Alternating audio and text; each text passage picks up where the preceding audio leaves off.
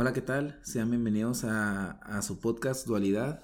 Hoy en nuestro episodio número 2 tengo la fortuna y el honor de tener a dos grandes invitados, a dos muy buenos amigos, Félix Monarres y Víctor García, que son aquí los que nos van a acompañar el día de hoy. Víctor, buenas tardes, bienvenido. Buenas tardes, Manuel. Muchas gracias por la invitación. Félix. Buenas tardes a todos y igual, gracias Manuel por, por invitarnos y, y a la gente que nos escucha, gracias por, por darse el tiempo para escucharnos. Así es, muchas gracias. Este, pues platicarles que ya mejoramos un poco en el audio eh, en comparación con nuestro primer podcast, que agradecerles la aceptación que tuvo, fue una aceptación eh, mejor de lo esperado, muy buenos comentarios y a pesar de que el audio no fue con la calidad que me hubiera gustado, ahora pues ya lo, corregimos y, seguimos mejorando poco a poco para darles un mejor contenido a ustedes. Eh, pues los invitados que tengo ahora vienen aquí a, acompañarnos a platicar de algunos temas, eh, los cuales están en el título de, del podcast. Eh, son personas que conozco desde hace tiempo, con, con los dos compartí eh, lapsos en la educación, con uno compartí la primaria, con Víctor primaria, una parte de la secundaria, y con Félix compartí la preparatoria, y pues son personas que las que, que conozco, conozco bien, conozco sus pensamientos, sus ideas en la mayoría y por eso están aquí invitados para que ustedes los conozcan también. Vale la pena que, sepan que sepan un poco de su un poco de sus opiniones y de su de sus preferencias, de sus conocimientos y, demás. Eh, bueno, como ya les había adelantado a ustedes fuera del aire, del aire vamos a, a platicar sobre algunos temas. El primero, el primero que quiero tocar con ustedes es sobre la universidad, la bendita universidad, la cual, la cual muchas veces o muchas personas la ven como pues, la, gran cosa, la universidad que es lo mejor. Eh, vamos a hablar de qué nos deja la universidad realmente, cuánto nos sirve, si vale la pena estudiar o no estudiar. Este, eh, partiendo de la base, platicarles a ustedes que los tres que estamos aquí pues somos egresados de la universidad, así que es válido criticar o dar opiniones sobre, sobre la universidad. Mucha gente que critica la universidad no la estudió, entonces pues no tienen tanta licencia como las personas que, que estudiaron. Entonces, pues vamos a platicar de, de la perspectiva de cada uno, cómo, no, cómo es la universidad, eh, qué tanto nos ayudó, qué tanto nos perjudicó. Eh, pues empezando con, con, la opinión de ustedes, después yo daré la mía. Pues quiero preguntarles primero en, en pregunta abierta cualquiera de los dos eh, ¿cómo, ¿cómo, influyó la universidad en sus vidas? Eh, ¿qué les, ¿Cómo les ayudó? ¿Cómo los perjudicó? ¿Qué, ¿Qué, cambió? Platíquenme de la universidad, algo que quieran ustedes compartirle a la gente que nos escucha. Bueno, pues este eh, la universidad pues en mi vida no, no creo que haya influenciado mucho si bien sí eh, conoces muy buenos contactos parte de un contacto fue que tuve mi primer trabajo ya de manera profesional. Este, yo de las grandes enseñanzas de, de la universidad es que te hacen, eh, hacen adquirir un pensamiento más crítico. Así es. Un pensamiento lógico es lo que es lo que podría yo rescatar. Pensamiento más del lado a resolver problemas, a no, no, no encerrarse y siempre buscar la, la mejor solución. ¿Tu carrera, Víctor? Platícales tu carrera. Yo estudié una, una ingeniería industrial en el tecnológico de, de Delicias. Y sí, algo que nos tatuaron siempre es que pensamiento lógico, resolución de problemas, poco más, ¿no? Félix, ¿algo que nos quieras platicar de la universidad? Bueno, en, en mi opinión, la verdad es que sí, en lo personal, a mí sí me, me cambió bastante la, mi camino en, en la vida. Tuve la fortuna de poder continuar con mis estudios después de, de haberlos dejado de lado durante cuatro años.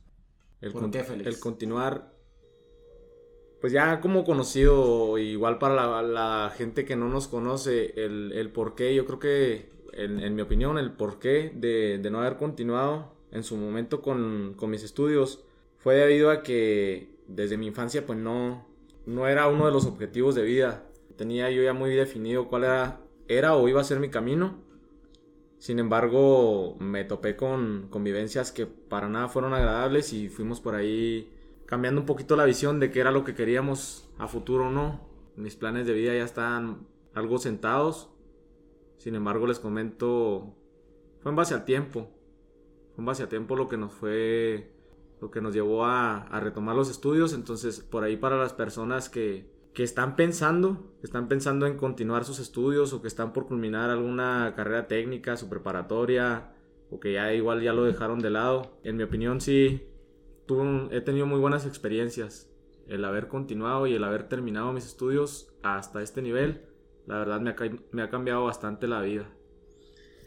Pues bueno, eso, eso lo, pues yo en lo personal lo sé y, y, qué bueno que, que, cambió.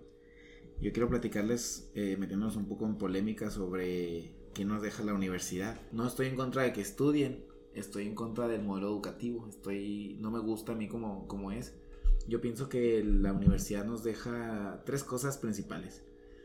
Eh, un título que hablando eh, de cómo funciona el sistema, pues el título es, es lo primordial para poder ingresar a lo mejor a una, una empresa de alta categoría. Entonces nos deja un, documento el cual consta que terminamos nuestros estudios, no consta de nuestros conocimientos ni nuestro nivel intelectual, solamente que cursamos materias y las pasamos todas. Lo segundo que nos deja en mi opinión es los amigos, nos deja, nos deja amistades, este, amistades que, perduran para toda la vida. Y, y lo tercero, que se me hace de las cosas más importantes, es que el círculo social crece, crece demasiado. Eh, conocemos, en la universidad conoces que el hijo de, un diputado y lo que conoces al que es el dueño de tal empresa, al, que trabaja en tal parte, entonces tus oportunidades laborales y, personales y sociales crecen. Entonces, para mí es de lo que, lo que mejor deja. Porque no tocó el tema de, del conocimiento. Yo estoy en contra de, del sistema educativo en, en, México y hablando particularmente de aquí de Delicias. Es, es, porque el nivel educativo es demasiado bajo. En mi opinión, eh, yo les platico para los que no sepan, yo di clases tres años y, pretendo continuar dando clases. Y, y, y, con el tiempo que estudié, yo me doy cuenta que el nivel es demasiado bajo. Pero no es culpa de los profesores, es culpa de quienes los ponen ahí.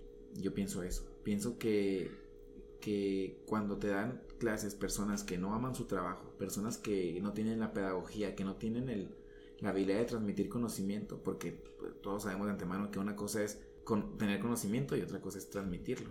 Hay gente que no se le da esa habilidad. Entonces, es gente que está en el trabajo por porque es de lunes a viernes, hay gente que está en el trabajo por palancas, hay gente que está en el trabajo porque están sentaditos en el aire, como ellos mismos lo dicen.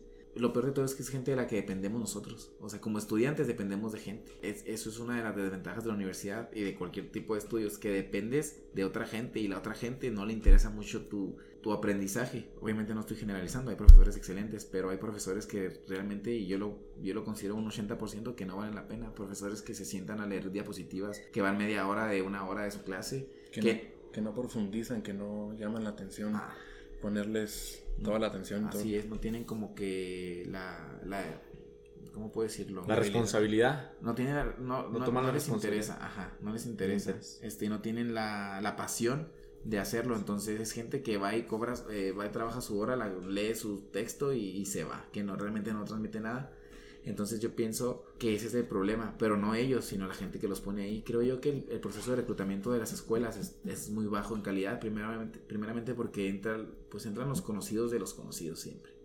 Entra mi primo, entra mi tío. Por ejemplo, yo cuando entré a la universidad que entré, yo, yo realmente, en el podcast pasado hablamos de la autopercepción y de, y de, y de estas cuestiones. Yo me considero que, que fui un profe que, que hizo un buen trabajo hablando en, clase, dando clase.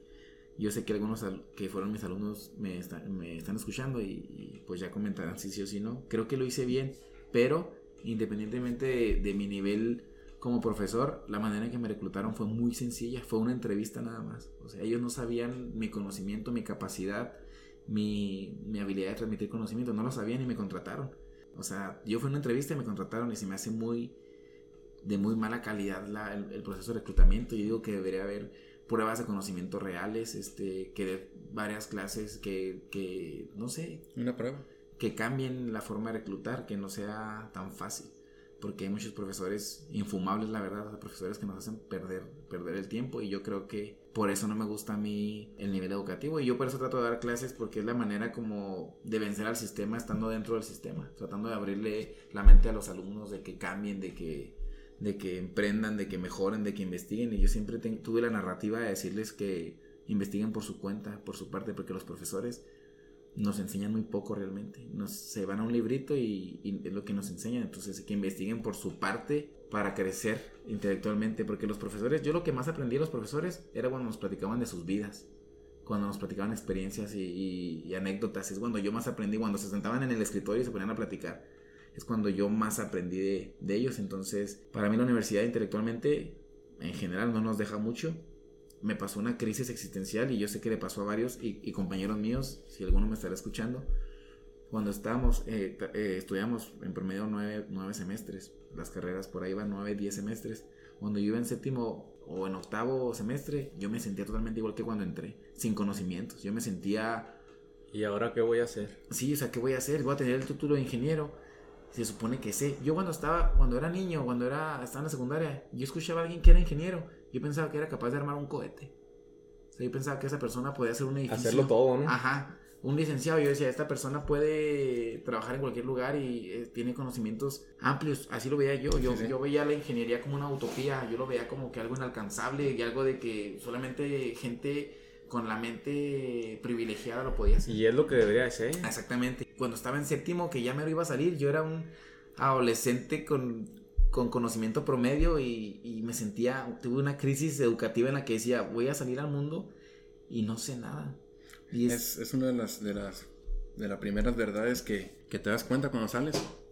A lo mejor la, escucha, la escuchabas en las aulas, te lo decían los profesores, que cuando sales de la universidad, de la carrera, no, no sabes nada en realidad. Pasamos cinco años, pasamos de cinco, seis, siete años, hay gente que pasó más tiempo y algo tienes que saber, alguna habilidad tienes que, tienes que agarrar. Pero no, no. Llegas al trabajo, nuevos conceptos, nueva rutina, no sabes nada. Concuerdo con que muy pocos profesores se les ve, se les siente la pasión, que les gusta, que les gusta dar la materia, que, que transmiten el conocimiento desde un sentimiento de, de persuasión, de persuadir al, alumno de que se interese, y es donde pues, más, más disfrutas el, la, la clase.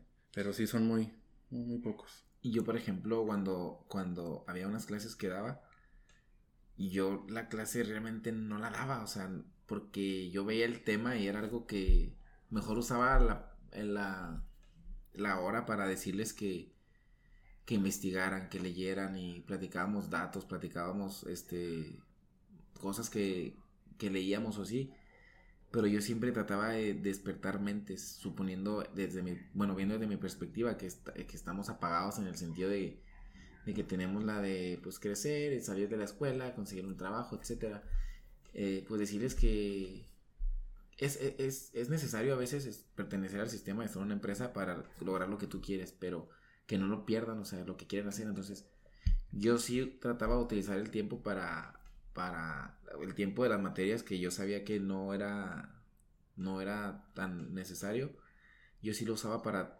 tratar de ayudarles en, sus vidas marcarles algo dejarles una frasecita alguna cosa que las motive a seguir eh, como lo hicieron con nosotros. O sea yo tengo dos tres cuatro frases de profesores que, que te las guardas y, avanzas. pero sí la educación ustedes saben que es, es formarte a, a, a ser parte del sistema vienen ejemplos en una organización, en una organización, en una, en una empresa, en una empresa, en una organización, entonces nos tienen ahí en el, en el de trabajar por una empresa.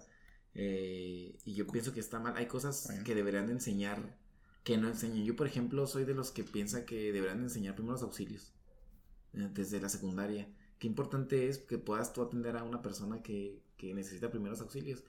Enseñar este el Excel, como dicen en algunas partes, que en vez de, en vez de grabar TikTok, que, que aprendas el Excel este más énfasis en un segundo idioma, eh, cosas más prácticas, este, incluso hasta... Educación financiera. Eh, exactamente, la educación financiera, saber, saber cómo manejar el dinero, eh, saber qué hacer con el dinero, saber cómo generar, incluso enseñarte a hasta cocinar, no sé, cosas, cosas funcionales en, en tu vida. Básico en la vida, ¿no? Clases hasta de manejo, no sé, gente que Sí, cosas que sí o sí vas a usar. Ajá, vas a usar y que claro que tengan que ver con, crecer intelectualmente. Pero igual y ya en eso, hablando a nivel universitario, ya no entraríamos tanto en tema, ¿no? Porque pues ya estaremos hablando de una profesión. Pues sí. Sí, estaríamos hablando de una profesión, entonces en este caso sí, yo creo que sí tendríamos que respetar en, en lo que va encaminado a cada una de las carreras, ¿no? Pero sí, mucha razón en, en, en la educación que se nos da, pero yo creo desde un nivel antes, ¿no? Hablabas ahorita de la secundaria, igual desde primaria, revisar qué cosas, qué cosas realmente nos van a llevar a, a un aprendizaje que realmente nos va a funcionar en la vida, ¿no? Que, que realmente nos vaya a ser útil.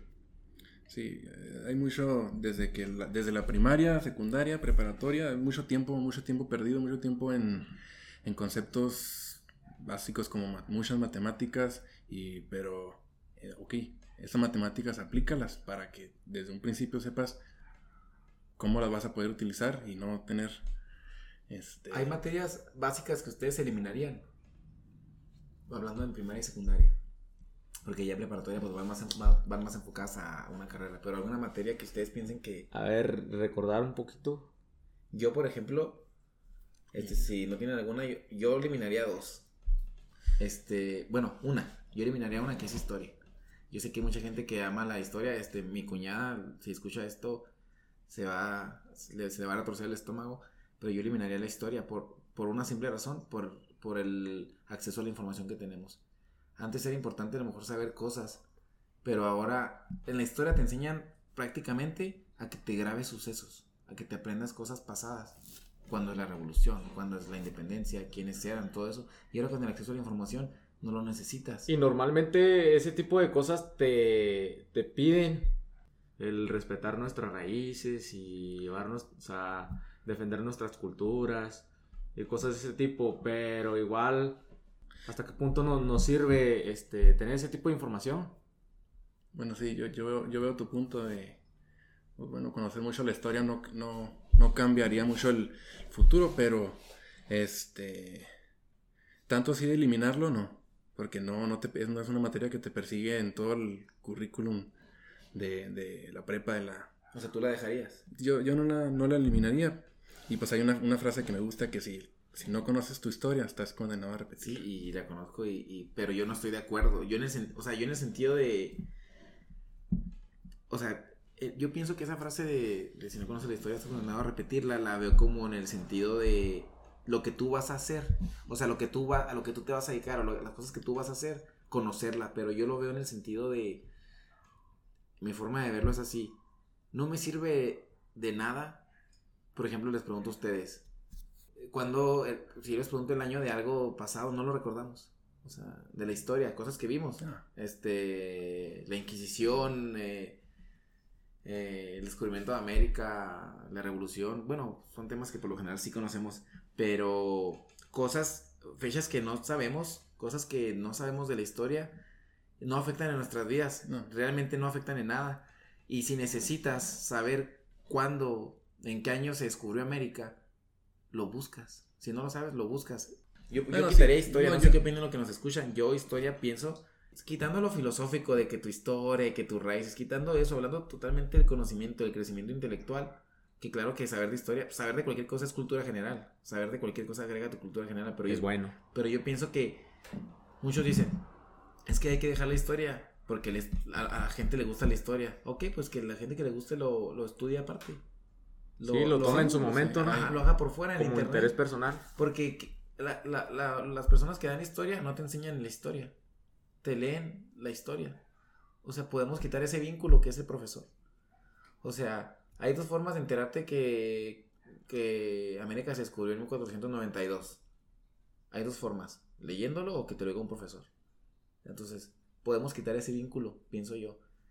Eh, la persona que le guste la historia, que, que, que, que, ame, que le apasione la historia, pues está todo en los libros, está todo en internet. Podemos... A un solo clic. Eh, quitarla. Eh, eso es lo que yo pienso. No sé si ya con eso, con ese enfoque, tienen ustedes alguna materia, podríamos decirlo, del tronco básico que quitarían. Y un paréntesis, este, no, no, no estoy de acuerdo con lo de que se descubrió América. Yo soy que piensa que se invadió América. Pues no se descubrió, aquí estaba ya gente. Pero eh, lo tomamos de la forma, con el título eh, conocido. Ninguna materia entonces. Pues yo, yo creo, yo creo que no, o sea, no... no me he puesto a pensar que eliminar alguna materia. Sí, que te dijeron, tienes que eliminar una, vamos a, vamos a, a, partir de que es obligatorio. Víctor, eres el encargado de eliminar una materia de primaria y secundaria. De secundaria. No. De secundaria, no. En su, en su momento yo creo que todos hubiéramos dicho las de relleno, ¿no? Formación y... Formación cívica. Y... Sí. no, es así. Este, perdón. Mucha que, Decíamos, en su momento todos hubiéramos, todos hubiéramos dicho, ah, pues quítame esta, esta para que, me va a dar, matemáticas, Pero ahora que, que, que, lo tenemos en... Que lo vivimos, ¿no? El día a día. ¿Qué tan importante es, es la formación? Así es. ¿Qué tan importante es? Y también la mayoría de las veces esa materia, materias de civismo, las materias de, se le da también a profesores como que a los de relleno en ese sentido, porque los profesores se dividen entre los que dan las básicas como matemáticas y, todo eso, física, y los que dan tal, tal, tal. Formación. menos, a lo mejor las menos valoradas. Ajá, entonces por lo mismo pues tendremos que, para eliminar una materia, tenemos que partir de cuáles son las menos, menos valoradas. Este, pero bueno, si no tienen alguna otra materia, preguntarles o, pedirles que, que, recomiendan a la gente. Que estudien en la universidad o, o, que no, o, que no sea blanco y negro o alguna otra opinión que tengan con eso. Sí, pues digo, si, si tu este, trayecto de vida o tu esperanza de vida es que de chiquito quieres eh, tener una buena economía, pues tienes que fuerzas, o casi casi a fuerzas, tener un título, demostrar como, al menos por un papel que hiciste lo básico que te pide el sistema, porque para pertenecer estamos En, un, sistema y, tienes que cumplir así, que esté bien, que esté mal, pues no, nosotros sabemos que no, que hay gente que mucho, muy valiosa, que no cursó y que no puede crecer laboralmente en una empresa porque no tiene título. Yo como, como recomendación sí sí pediría ¿no? a la gente que, realmente esté interesada en, continuar con esos estudios, pues que se den la oportunidad, ¿no? Que se den la oportunidad. Igual y si en el camino ya toman la decisión de no continuar, pues igual y no pasa nada. Sí, no he conocido a nadie que se haya muerto por no, no terminar la, carrera o no, no estar ejerciendo. día a día comparto tiempo con, con personas jóvenes, personas ya de, edades avanzadas, que, tienen esa frustración, ¿no? O que tienen a veces igual hasta el sueño, ¿no? De, de, salir adelante. Como recomendación, pues sigan sus instintos. Si es. si es, me voy a dar la oportunidad de, de seguir estudiando, háganlo. En caso de que no, no pasa nada. No pasa nada, no. Siempre hay otros caminos. Hay muchos más caminos. Igual en, una nada son hasta mejor que, perder el tiempo en una universidad que no te va a dejar nada. Sí, yo, yo les voy a dar una recomendación, a lo mejor un poco polémica, pero pues, pues parece ser que casi todo lo que pienso es polémico. Mi recomendación es la siguiente y, es un poco extensa, pero creo que a mucha gente le va, le va a ayudar. Yo les recomiendo, primero que si quieren ser, que si su sueño o su objetivo es ser gerente de recursos humanos, ser supervisor, ser gerente en una empresa, ser profesor, ser, tienen que hacerlo. Ahí no es recomendarles, ahí es, háganlo. Si quieren pertenecer al sistema en un, en un puesto alto, pues tienen que estudiar. Tienen que estudiar y tener un título. Pero, si sus sueños, sus objetivos son otras cosas, poner una empresa, eh, ser cantante, eh, eh, poner un negocio, poner una tienda de mascotas, poner unos galeras, no sé, lo que sea, les recomiendo que sí estudien, pero como un plan B, como tener un respaldo, porque el título pues es un respaldo. El título es una... No es garantía. Es un ángel en tu espalda de por si algo sale mal, pero, pero que lo hagan como, por, tenerlo como un plan B por si algo pasa, pero que si estudian y tienen algún otro sueño, si quieren cantar, si quieren escribir, si quieren eh, emprender, que, que, a la, que a la escuela la pasen con piloto automático. A lo que me refiero es que no se metan a la escuela de lleno como lo hace la gente. Todos conocemos a la gente que se mata por un 10. Entonces, yo cuando entré a dar clases, ahora que estoy en una empresa trabajando y que estuve en otra anteriormente, no me preguntaron mi promedio. Jamás me preguntaron mi promedio. Ni siquiera mis conocimientos. perdón, y por ahí... Y por ahí los memes, ¿no? Lastimosos, esos que yo creo que coscorronean a, a más de uno, esos que tapaban por ahí el examen y y no te voy a pasar la tarea. ¿Dónde por estás ahí donde dicen, hey, ¿y tus millones? Sí, yo, este, yo se los digo así, mi consejo es que, que la universidad la pasen con piloto automático, es suficiente.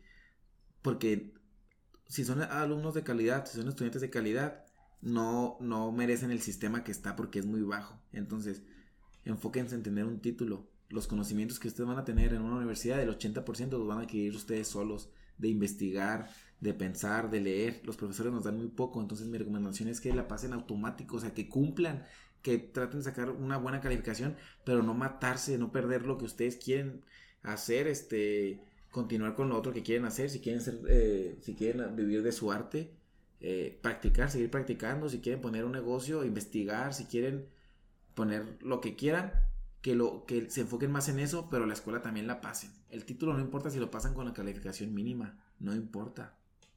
Es como tú te llegues a vender en una entrevista, como tú te llegues a, la impresión que llegues a dar. Entonces, terminen la escuela por, com- como un plan B, pero no se enfoquen, no hagan enemigos como las personas que hacían enemigos porque no les pasaban la tarea, o las personas que se peleaban porque no llevaron la exposición, no se intensifiquen tanto en la universidad. Hay gente que llora porque va a tener exámenes, hay gente que se estresa, hay gente que no come. No, que no sea tan así. Nada más sáquenla como sea, pero sáquenla. Pero síganse enfocando en sus otras cosas, en los sueños que tienen, en sus objetivos.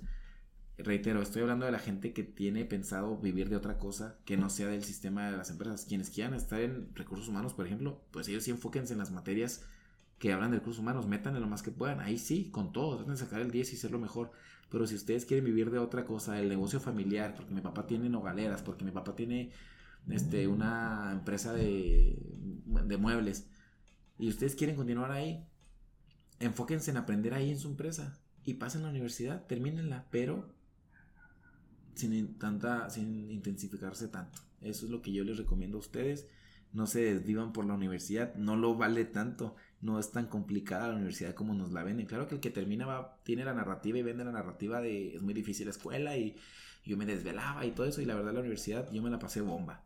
Yo me la pasé muy a gusto, me la pasé muy tranquilo, fallaba con algunas tareas, no entraba a algunas clases, se los digo de verdad como es, y terminé, terminé mi carrera eh, y, logré, logré el objetivo y me la pasé de maravilla. Nunca me estresé por un examen, nunca lloré, nunca nada, este, y, y aquí estoy, entonces no es necesario que se metan de lleno. El 10 que ustedes pelean no les va a servir de nada, nada más, a lo mejor los mencionan el día de la graduación porque tienen buen promedio, pero hasta ahí, no les va a servir absolutamente de nada. No sé qué opinen sobre eso. Si tienen alguna opinión, No nos va a hacer ganar ningún millón. No, pues yo sí, yo sí me esforcé bien, bien y lo mío, fíjate, no, no, me, no me apasionan las matemáticas y toma la estadística en, Sí. ingeniería industrial, pero pues, ¿no? Constancia. bueno, Igual que Monarres. igual que Félix. Sí, pero pues ya tomaste tú la, la universidad ya más grande, ya con un poco más de responsabilidad. Bueno, voy a cambiarles el tema. Este, Perdón, Manuel, que, eh, que Ahí. te interrumpa antes de que continúes. Este, Ahí se escucharon que nos servimos agua. Ahí disculpen, estamos refrescándonos. Sí, por ahí hablamos, no sé, a cada quien su opinión personal de lo que es la universidad, pero por ahí no lastimar a ninguno de los profesores, agradecer a, a todos ellos que en su momento nos dieron por ahí un consejo, que realmente se preocuparon por nosotros, porque la verdad sí, yo compartí momentos con ellos que los voy a llevar para siempre. Y nada, gracias a todos esos profesores que realmente se preocupan por la educación de todos nosotros. Sí, a los que realmente. Sí, porque hay unos a los que la verdad yo no les agradezco nada. Y son como el 80% que, que no les agradezco mucho, pero a algunos sí que impactaron mi vida significativamente. Sí. Entonces agradecerles, pero no, no, a- no a todos. Yo la verdad no, no a todos. Bueno, este, con esto cerramos eh, el primer tema. El segundo tema también es, es algo, algo polémico. Eh, es sobre la televisión. ¿Qué opinan ustedes de la televisión? Pues vamos a, hablar sobre como entretenimiento y también como medio de información. Este, qué tan buena es, qué tan mala es, si realmente es tan mala como muchos dicen o, o si está por ahí en medio. No sé si, si alguno de ustedes quiere abrir con alguna opinión. Bueno, en mi opinión, qué tan buena es, qué tan mala es, yo creo que, que eso lo decidirá cada, cada, cada una de las personas que, que escuche esto. Igual y los que no lo escuchen también deben de tener su opinión, pero buena, mala, no sabemos qué es lo que es. Igual y sí es una herramienta muy importante en la actualidad, en la cual en sus momentos nos ha metido en muchos problemas. Quisiéramos poner como ejemplo ahorita toda la, la mala información que se, que se maneja con lo desde la pandemia, el COVID y todo, todo lo que hay ahorita en la, en la actualidad. Este, sí, una herramienta mucho, muy poderosa, que si bien es sabido nos ha metido en muchos problemas. Eh, en mi opinión, decir que es una, que es una herramienta, aunque se escuche repetitivo, una herramienta que nos pudiera resolver la vida hasta cierto punto. Este, viéndolo como una, un arma de dos filos, sí, pero igual así como nos puede resolver, nos puede llevar a, una perdición o, o, meternos en problemas. El que sí es bueno o es malo, la verdad yo no podría, soy imparcial, no, no podría decir si es buena o mala.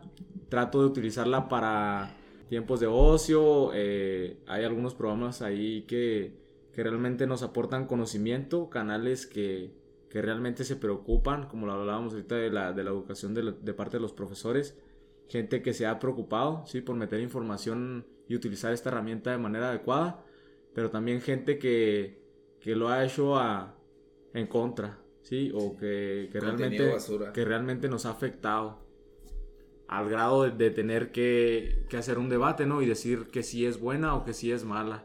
Sí.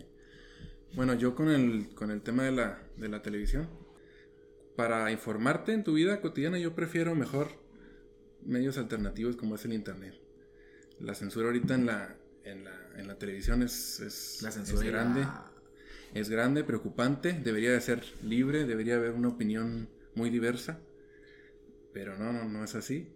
Pero yo desde hace tiempo prefiero mejor informarme por medios alternativos, vamos a, dejarle así, porque ya está en, está en boca de todos que la televisión no es la mejor forma de, como, de informarte.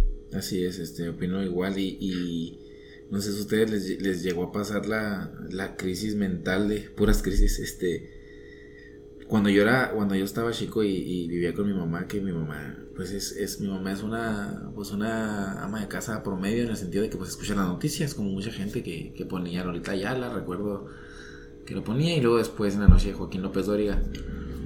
Lo que sale, sale en las noticias pues nosotros lo vemos o antes lo veíamos como que eso es. O sea lo que pasa en las noticias no hay nada más serio que las noticias. Entonces si alguien si alguien secuestraban si alguien se murió si la crisis y todo eso este pues yo lo veía totalmente imparcial, totalmente real como era.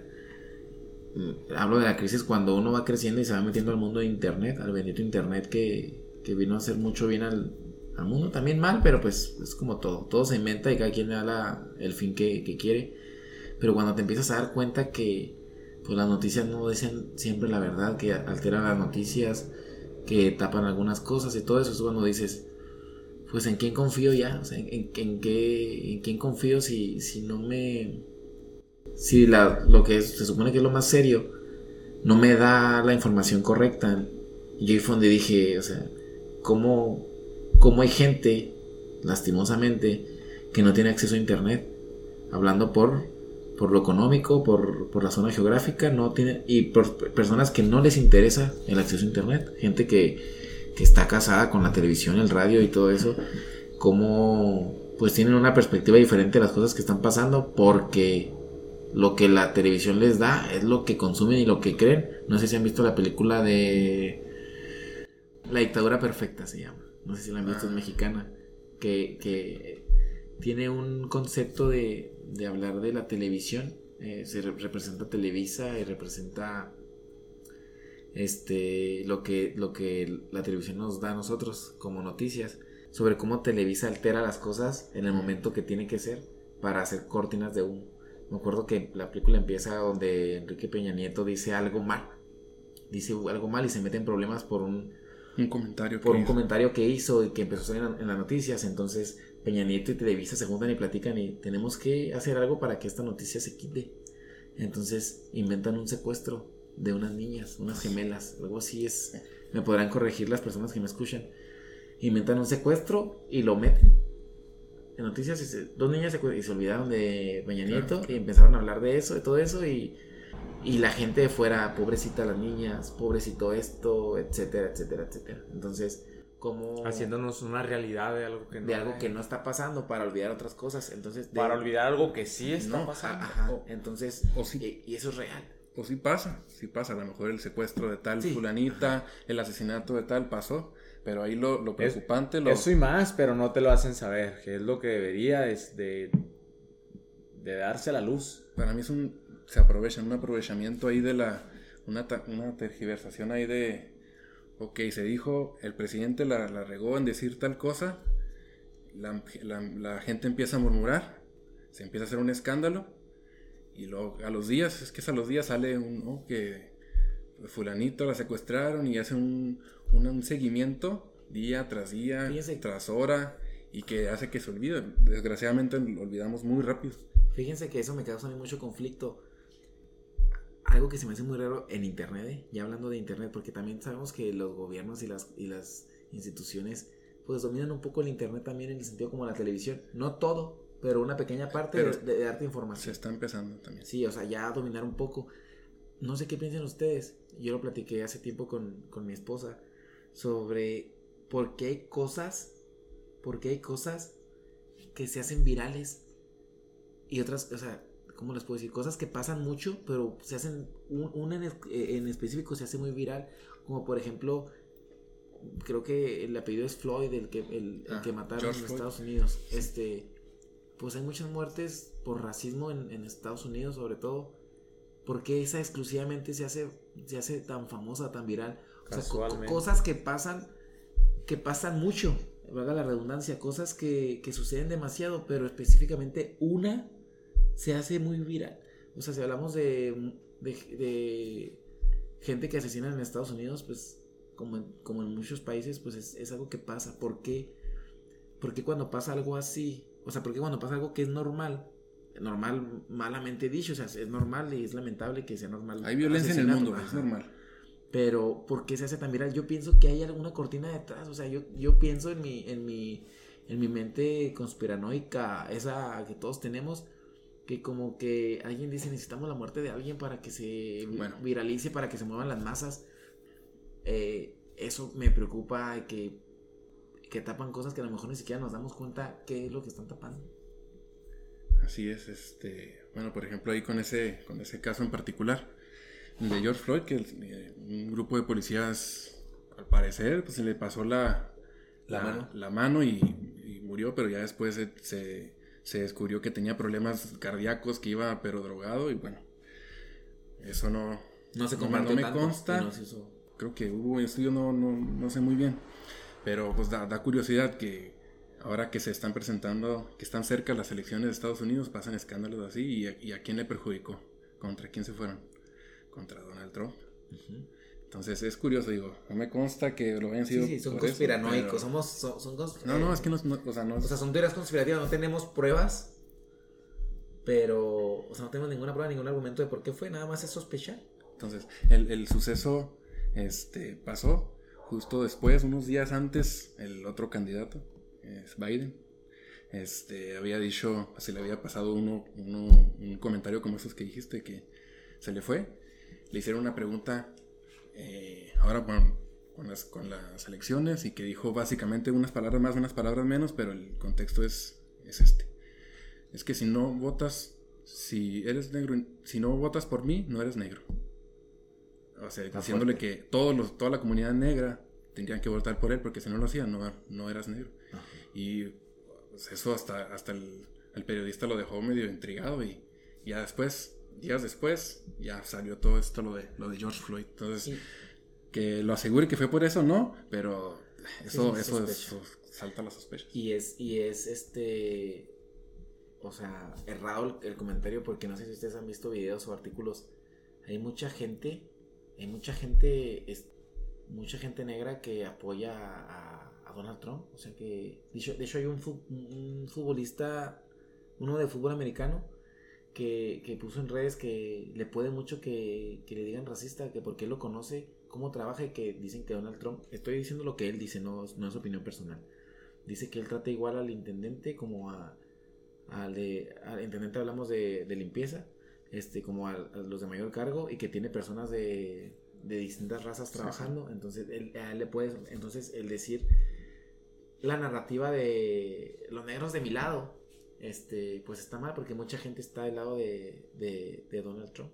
Este, muchos, muchos negros están de aquel lado. A lo mejor a alguien le, le suena fuerte que les llamemos negros, pero es la, es la, manera correcta. O sea, ellos, si los hacemos de, de, forma despectiva, pues sí está mal, pero al, mencionarlos así, de hecho es más ofensivo llamarles este de color que negros. Entonces nada más aclarar ahí, probablemente alguien le cause ruido, ay, les dicen negros.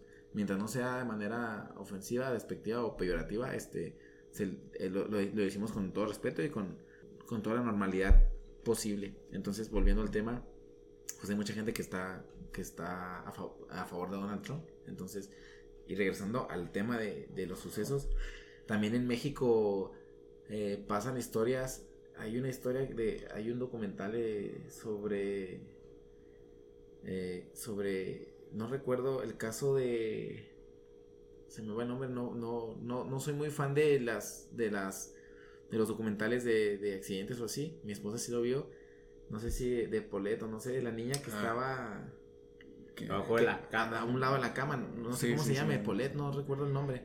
sí, Polet, ¿saben? Polet, El caso Polet que, bueno, para los que no sepan, pues se, trata de que una niña se perdió y resultó que estaba a un lado de la cama, desde entre, no sé si entre dos camas o la cama y la pared o entre la cuna, porque era una. algo, así, este. No la encontraban, que estaba perdida. Y resultó que estaba en su casa muerta. Entonces, pues ese fue un caso que se fue a juicio y se fue a investigación. Y, y no sigo mucho yo la política, pero pienso que, que, fue en un momento, o sea, tuvo que haber sido en un momento de algo que estaba pasando. ¿No se acuerdan qué pasó después? Antes. No me acuerdo yo, no me acuerdo, pero, o sea, son casos que son muy raros, son muy extraños las personas que son padres de familia que nos estén escuchando, yo sé que ese tema les indigna porque cómo descuidar tanto, o sea, de qué manera descuidar a, un hijo, de que claro que lo que lo que indican las investigaciones es que es falso, que no estaba ahí. O sea, que, que ahí la, que la encontraron, no sé, y ahí la pusieron. Pero lo de en general es que todo es falso. todo es falso desde la sospecha que sí se murió ahí, la sospecha de que no se murió ahí. Todo, o sea, que todo fue, fue inventado. No sé, yo no estoy tan lleno del tema, nada más quise poner el ejemplo.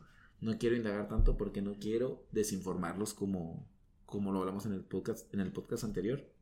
Pero todos esos sucesos que pasan en internet y pasan en la televisión me preocupan a mí que, que no sean, que no sean auténticos, o sea, que, que no sea algo que realmente pasó y porque se hacen virales y son cosas muy cotidianas. Entonces me preocupa eso que ya está llegando al internet, o sea, falta que al rato se haga el internet lo que en la televisión, que no creo, no creo que llegue a tanto, pienso que, pienso que el internet va a ser libre en todo momento y va a haber gente anónima que va a, va, a publicar la verdad siempre, este, pero, pero no sé, ojalá, ojalá y no lleguen al grado de dominar también el internet. Así es. Este, bueno, sobre la televisión en modo de entretenimiento. el contenido que nos da la televisión para entretenernos, estamos hablando de eh, partir de la base que hay entretenimiento informativo, de cosas que te informan, que te entretienen, como por ejemplo los canales de Animal Planet, Discovery Channel, son información totalmente, es información real, es información buena y es entretenido. O sea, ver, ver animales, o sea, ver un león comiéndose una gacela, pues es algo que para mucha gente es entretenido y aparte pues te informa. Y partimos de eso, de la información, hasta cosas que no tienen absolutamente nada de información, como pueden ser las caricaturas, como pueden ser programas de comedia, que es otro tipo de entretenimiento. Eh, ¿Qué opinan basándonos en el entretenimiento de la televisión? Este, ¿Qué función cumple? ¿Qué, tan, qué tanto influye en nuestras vidas? Eh, ¿Es buena, es mala? ¿Qué me pueden opinar sobre eso? Sí, de que influye, influye mucho, pero este la televisión como medio de, como medio de, comunicación, ¿no? Pero de entretenimiento, puro y duro, sí. De todos los gustos, de todas las categorías, a modo de entretenimiento, la televisión, pues es, es un buen distractor. Sí, ¿no? Y comparto yo la, el pensamiento que tú, todo esto va a depender de la, de la persona, ¿no? El tipo de persona y qué tipo de, de entretenimiento, porque pues vaya que es variado, ¿no? Todo lo que nos ofrece. Ahí sí yo, la libertad absoluta de escoger el tema que quieras, sin censura ni nada. Pero mójense poquito, al- algún entretenimiento basura, algo que piensen ustedes que Vale, eh, respetando a la gente Eh, que le eh, gusta. ese, ese que te pero avienta tiene así. que desaparecer. Ese que te avienta así como que aire en la cara, ¿no? Y que te vuela el pelo. Nomás dando ideas, esos tipos de programas. No, Oye, oye, ¿cómo? nunca se me había ocurrido, o sea, porque pasan muchos delitos, muchas cosas malas en, en esos tipos de programas de la Rosa de Guadalupe. No sé cómo se llame. No sé cómo se llama algún otro. Este. Lo que llaman las mujeres, me parece. No sé. A mí me castiga mucho pensar, ¿no? Cómo nos absorbe ese tipo de, de programas, sabiendo que, que el día a día estamos abarrotados de, abarrotados de tanto, de tantos problemas, ¿sí? El que, ¿Para qué buscan otros en el que el vecino hizo esto y que la, aquella colonia le pasó esto otro y que por allá en aquel pueblo esto otro y, y no le paremos, ¿no? Y No. todavía aparte de todo esto, todavía nos quedamos en, en el clavo con la televisión de que no, si, si se metió con la vecina y, y luego ya por ahí van a un café y le dan un consejo y arreglaron todo, ¿no? Entonces sí, ese tipo de entretenimiento, la verdad, pues Lo quitabas si pudieras. yo por supuesto que lo haría. Sí, Lo- lo y, quitabas. y- y con mucha violencia lo haría. No lo quitaría así nada más, háganlo a un lado, no, no, ábrete a la verga.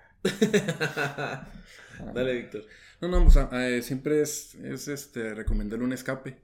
Y si ves, si te gustan ver los problemas de otro, pero no los agarras para ti, para tu persona, pues está bien. Es tu manera de, de aprovechar el tiempo de recreación, pues bueno, está bien, pero no, no, no, no agarras los problemas de ellos y te los tomes todavía a ti en tu persona. Yo, yo lo que pienso de, por ejemplo, programas como La Rosa de Guadalupe, que pues tienen capítulos, este, ajenos uno del otro, que no llevan una continuidad. Que son, o sea, Ah, sí, tú creo que es- ves un capítulo de una otro niña caso que, muy- que eh, hizo un perfil en Facebook y algún adulto la contactó. Y al día siguiente ves uno donde, no sé, juegan carreras y uno se accidenta, algo así. Sí, pero con un mensaje Ajá, positivo. no, pero no llevan continuidad. O sea, ese tipo de, pro- de programas, yo considero que, que, que, que a los niños, a los jóvenes, a los que tienen la mente más vulnerable, les dan ideas que no, que, que no se les ocurrirían. O sea, como que, como que los creadores de La Rosa de Guadalupe, que yo pienso que no tienen un nivel intelectual tan alto, lo tendrán en, en, en creatividad. Pero yo pienso que no lo tienen tanto. O sea, les voy a decir a qué me refiero piensan que suben problemas, algunos sí, pero que suben problemas muy generales que todo el mundo conoce y, y, y, y yo, no lo, yo no lo creo así. O sea, me ha tocado ver, no veo la Rosa de Guadalupe, pero cuando veía con mi mamá, mi mamá lo veía y alguna que otra vez lo veía ahí. Este, por ejemplo, una niña que hace videos en internet mm, bailando, no sé, eh, con poquita ropa, por decir algo. No, no se me ocurre al- algún, algún ejemplo. Yo pienso que lo ven las niñas y lo, oye, qué buena idea, qué buena idea hacer videos bailando así. O sea, yo pienso que los que lo hacen dicen, que acabo es algo que todas las niñas hacen. Así que hay que ayudarles a que no lo hagan. O sea, ponerles una narrativa en la que les va mal. Ok. Pero yo pienso que hay niñas que dicen, que olvidan el mensaje final y dicen, oye, qué buena idea hacer videos así. O niños que hackean o que venden cosas, drogas, no sé, como que dicen, oye, es buena idea, el niño ganó mucho dinero. A él le fue mal, pero pues a mí no me va a ir mal. O sea, pero tú dices que tú consideras que dan más mala idea que, Que lo bueno que hay que que más lo- personas agarren un buen consejo, que es el... O sea, más... Que es como que la idea principal. Yo ¿no? pienso de- que sí. Yo, yo lo veo como, yo lo veo como el ejemplo de los videos en YouTube. Como, como los comerciales en YouTube. Los anuncios en YouTube los ponen para que tú consumas. Y los videos en YouTube te terminan cayendo mal. Los, los comerciales. O sea, yo vi una imagen que dice, querido YouTube, cuando pones un comercial en mi video, no vas a hacer que compre el, no vas a hacer que compre el producto, vas a hacer que lo odie. Porque está, Ah, mi, sí. porque está mi canción favorita. Entonces, YouTube lo hace para. YouTube lo hace para que tú consumas el producto y lo terminas odiando. Si está tu canción favorita, si está sonando eh, Freddie Mercury, por ejemplo, este, pues no te gusta. Entonces yo lo veo en ese sentido de que La Rosa de Guadalupe, algunos, algunos capítulos, lo dije al principio, dan ideas que, que Sí. no se te ven ocurrir más que, que darte el mensaje, porque en, en ese programa creo que el final cuando sale la rosa, cuando sale la rosa cambias de, de parecer. Creo algo así, o sea, por ejemplo, si eres drogadicto, Sí, sí, pues te das te, cuenta. te como sopla la, te sopla el airecito de la rosa Guadalupe y creo, ya no quieres ser drogadicto. O sea, dices, ah, ok, voy a cambiar. Te das cuenta. Creo que, o sea, así es la, así es el final, ¿no? Entonces eso no va a pasar, o sea, no, no va a ser así que, ah, ok, ya, ya, o sea, tiene que ser como que un proceso para No, que tú cambies. Yo no creo que sea tanto así que más, más bien se distorsione el mensaje y, y agarres ideas malas que tiene que haber, tiene que haber gente que ni la terminó de ver, pero le gustó la idea y se fue a hacerla y, Ajá. y la ah, ejecutó mal. Pero yo rescato el mensaje de al final, que es un buen, es un buen mensaje, te hace reflexionar, que tú la quieras ver, esa idea, para una mala intención, pues ya, ya también depende de cada quien y pues no, como que echarle la culpa de todo el programa, pues. O Pues sea, bueno. el mensaje es, el mensaje es bueno. Pero lo, lo puedes tergiversar, sí lo Se- puedes se- tergiversar. se pasa, pero no creo que pase así como que la mayoría lo agarre para mal.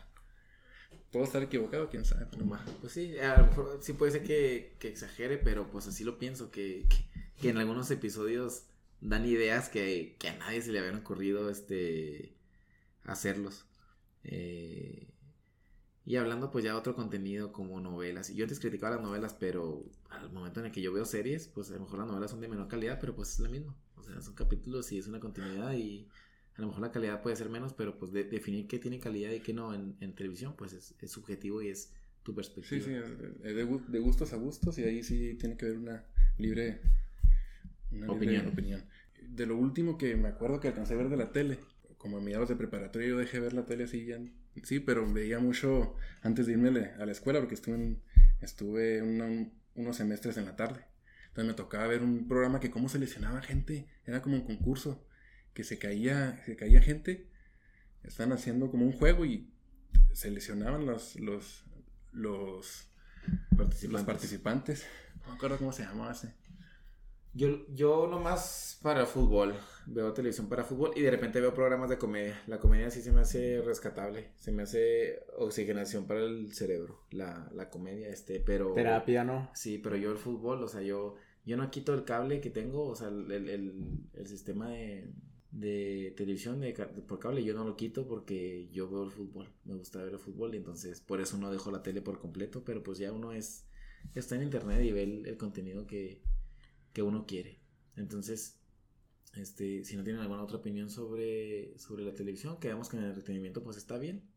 Y sí, el entretenimiento es muy bueno en la televisión. La gente dice, la televisión es basura porque no te enseña nada. A mí se me hace erróneo criticar algo porque no cumple una función a la que no está orientada. Muchas veces criticamos algo porque no cumple una función que queremos que cumpla, pero no está orientada a la televisión, no está orientada a enseñar, no está orientada a eso, está orientada a entretener, que cumple una función de informar y de enseñar, sí, pero su función principal es entretener. El 80% de los programas, por poner un porcentaje, no son informativos, son de entretenimiento. Entonces, juzgar a la televisión porque no enseña, se me hace mal. Pongo otro ejemplo en el, en el sentido que está mal criticar cosas por cosas que, que no cumplen, pero que no es su función. Yo era de las personas, de las personas del montón que critica el reggaetón, que criticaba el reggaetón. Mucha gente critica el reggaetón que nos escucha y yo veo tantos, tantos memes de que el reggaetón es basura y todo eso. Pero juzgan al reggaetón, yo ya no lo juzgo. Juzgan al reggaetón porque no te da, porque no tiene una buena letra, porque no tiene un buen mensaje, porque no tiene un buen contenido. Pero el reggaetón no tiene orientado eso. O sea, el, el reggaetón no tiene como finalidad darte una buena letra. El, el reggaetón tiene como finalidad hacerte bailar, hacer que te muevas, que se te pegue la canción y que bailes y que, y que vayas a una disco. Y lo cumple, lo cumple totalmente. Incluso cuando no te gusta el reggaetón, ponen una canción conocida y, y Y te, te, el- enciendes poquito, sí, o sea, te mueves, el, te mueves poquito, se te pega la canción. Entonces el reggaetón cumple la función o está orientada a la función de que bailes, de que disfrutes la música, la letra queda de lado. Entonces criticar al reggaetón porque no tiene buena letra es como criticar al rap, que el, rap generalmente el rap de calidad tiene buena letra. Es como decir, el rap no me gusta porque no la puedo bailar. El rap no me gusta porque no, como, no puedo bailar con mi pareja. Pues no, el rap no Es- se puede bailar. Está mal, bueno, para mí, el empezar a hablar de, de la música cuando, cuando no compartimos el- los mismos gustos, ¿no? Yo creo que no. interesante. Así, este. Yo creo que a, a la mayoría nos ha tocado es, esa pregunta, ¿no? De ¿y qué música te gusta? Sí, es una pregunta muy básica. Este, y por lo regular cuando las respuestas en ocasiones son hablar de lo que a mí realmente me gusta y hablar mal de lo que no me gusta, pero pues en mi opinión, ahorita hablábamos de del reggaetón, anteriormente yo también no pues no lo disfrutaba y también hablaba mal de él. Pero ahora ya lo perreo. cosas del destino, ahora ya. Yo, yo, yo, yo, no lo critico, pero tampoco no lo consumo. o sea, también yo, perrea sola. Oye, no. yo no, yo no, yo no pongo una Este- canción, yo no pongo una canción de reggaetón. O sea, yo no la pongo, pero si sale no la quito. No, pues que no. Entonces, yo, nomás para pues, cerrar mi idea, este, no podemos criticar al reggaetón porque tiene mala letra, si no es su finalidad, como no podemos criticar al rap porque no tiene ritmo, no tiene baile, porque no es su finalidad, o sea, el rap te quiere dejar un mensaje, no te quiere poner a mover las caderas. Entonces, respetando, respetando la, la finalidad de cada, de cada género musical, este, criticarlo por su, o sea, el rap Por su a- a- contenido al rap en critica- por su finalidad. Al rap críticalo por si no da un buen mensaje, críticalo porque es lo que quiere hacer. Si una canción de reggaetón no te hace bailar, si tiene un mal tono, si tiene una mal pista, ahí puedes criticarlo porque es su finalidad. Dale con todo, ¿no? Ajá. Entonces, este.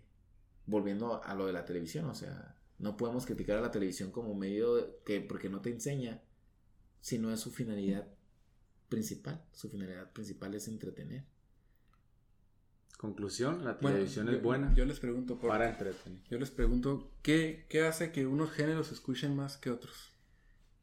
Yo pienso que lo que más es que se escucha es lo que se baila. Yo, yo pienso Lo que es tendencia, ¿no? yo, yo, yo lo que bailas. Yo pienso que la gente le gusta bailar. La gente, Por por, eso el reggaetón es tan viral. Ah, sí, es, pero yo, bueno, yo no comparto la misma idea porque, por Pero, ejemplo, el rap, el rap no, no está como que para bailar. Pero no es tan consumido. El comparándolo con, con banda, con reggaetón. O sea, eh, ve- ve- velo en el sentido de, de, de seguidores. Busca los cinco raperos más famosos o, o, o los cinco bandas o los cinco reggaetoneros. O sea, hay canciones de rap, eh, que es el género que más me gusta. La que- pregunta era, ¿cuál? ¿Qué, qué consideran que se hace, por qué se hacen más famosos unos, Sí. unos o qué? Unos géneros, Yo unos pienso que, géneros, porque géneros va más por- que yo otros. pienso que lo que más te hace bailar, Es lo que más vende. sí. Yo o sea, la propia gente hace que se popula- popularicen. Sí, es que yo pienso que el reggaetón tiene una, o sea, los las personas que hacen reggaetón son muy inteligentes, por el sentido de que saben que a nosotros nos gusta consumir lo sencillo, al ser humano le gusta consumir lo más sencillo, es lo que le gusta, lo que nos gusta, lo complicado es muy raro que lo aceptemos entonces el reggaetón.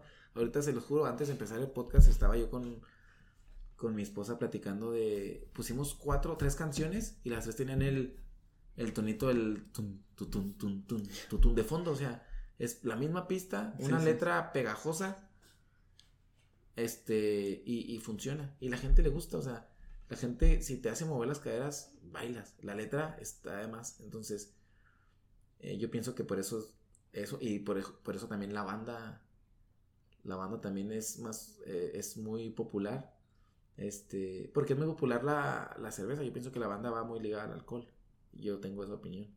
Es raro que uno escuche, bueno, es raro, yo sé que lo hay, gente que escuche banda sin alcohol. Yo, por ejemplo, tampoco escucho tanto banda si no, si no estoy tomándome algunos tragos. Y ya cuando están, escucho canciones que no escucharía eh, jamás, ajá, este, sobrio. Pero pienso yo que lo que hace, volviendo a la pregunta que hiciste, lo que hace popular un, un género, yo pienso que es el que, el que te haga bailar. El ritmo. El que te haga que te mueva. Ajá. Que en ese caso, por ejemplo, hablando de Freddie Mercury, lo combinó muy bien. Freddie Mercury tenía muy buen contenido lírico, muy buenas letras y también te hacía bailar con la Fue- mayoría de Fue muy canciones. completo. ¿no? Sí, fue alguien, una persona muy completa. Lo hace Bruno Mars ahora. Este. Sí, ya bastante artistas ya están. Ya da buen contenido y. Ajá, exactamente. Por la- Este. Sí, por la misma tendencia de, de, del reggaetón, pero bueno, yo no sé si eh, la vaya que si las personas hagan el famoso el reggaetón, así como las personas, mm, yo pienso que, que también es como de alguna manera imponer así ese ¿Tú piensas que hay mucha publicidad del reggaetón? por todos lados. Pero yo pienso, eh, es que es, volver- es empezar con el huevo, el huevo y la gallina, el- en el que hay mucha publicidad del reggaetón porque es muy famoso o es muy famoso porque hay mucha publicidad. Mira, tú, tú, tú lo acabaste de decir ahorita. Eh, bueno, las personas les gusta bailar. Ujú. Ok. Entonces, este, este, este ritmo es muy bailable. En reggaetón, sí, pues es, es muy, muy, muy fiestero, muy. Te, te atrae al baile, además a las, a, las mujeres. Este. Entonces, yo pienso más que es, pienso que es más como una imposición, un, aprovechamiento, porque, bueno, las personas somos más emocionales. El, el ser humano es emocional y luego, y luego después decir es razon- racional Ujú. pero impera más el, el sentimiento, el... Pero, pero en lo que es la imposición de una canción, la imposición entra la primera vez que la escuchas. O sea, si no te gusta la primera vez, no te la pueden imponer, pienso yo. O sea, te, o sea, te la ponen una vez, o sea, la ponen 20 veces en un día la canción. Por ejemplo, ahorita anda muy famosa una de, de Maluma, creo, Hawái. Sí, Hawái. Una canción anda, son- la escuché tres veces hoy en el radio. Bueno, es una canción de Maluma que anda pegando ahorita que no te fal que no te falte nada, no, quiero no quiero este aburrir a los a los que nos están escuchando cantando, no sé, pero una canción de Maluma, sabrán cuál es. Este, yo pienso que no te la, imponen, sí, sí, estoy de acuerdo que la imponen de que vamos a ponerla 20 veces hoy, pero eso no hace que tú la consumas. Puedes quitarla, puedes decir, eso no me gusta. O sea, con la primera vez sabes si te gusta o no te gusta. Entonces ya sabes tú si la sigues o no la sigues, porque si dijeran, vamos a poner 20 veces a Beethoven al día, 20 ve- vamos a poner 20 veces la quinta sinfonía, la novena sinfonía, vamos a ponerla 20 veces, no la vas a hacer que la consuman como el reggaetón. Entonces yo pienso que, que sí te lo imponen muchas veces, pero no te, lo- no te imponen el gusto, te imponen la cantidad de veces que la escuchas. ¿No creen? Pues sí, sí puede ser. Los dejé impactados, los dejé sin palabras. 1-0, no se crean. Yo pienso que es un de las dos partes. Uno la, uno la hace Sí, de acuerdo. popular, pero también como que algo, algo que por todos lados la, la escuchas. Eh, finalizamos con el tema de, de la televisión. Eh, vamos a tocar un tema totalmente diferente, que es ventajas y desventajas de trabajar en una empresa, de trabajar en una organización que, que es parte del sistema. Eh, el tema probablemente sea un poco más, un poco más breve. eh, eh, por el sentido de que pues, Víctor y yo pues, no tenemos mucha mucha carrera en, trabajar en empresas hemos hemos hemos andado por otros giros pero Félix sí Félix tiene ya un, un recorrido amplio entonces ahí yo pienso que puede ser que nos aporte más ideas más cosas y nosotros Víctor y yo pues tratar ahí de, de complementar Félix este tienes trabajando en una empresa cuánto tiempo Ocho años. ocho años empezando desde mero abajo no Ocho años empezando desde cero. desde cero y ahorita pues estás en un, en un, en un buen puesto, por lo mismo terminaste tus estudios porque se te demandaba para poder crecer, lo que hablamos al principio. ¿Qué, qué nos dices de trabajar en una empresa? ¿Qué le dices a la gente que, que está en una empresa o que quiere entrar? ¿Que entre? ¿Que no entre? ¿Qué te deja o qué te quita? Ventajas y desventajas. Eh, que entre, que no entre. eh, decisión ya de cada quien después de, escuchar la, la opinión personal. Ventajas. Ventajas, primero que nada, estabilidad económica.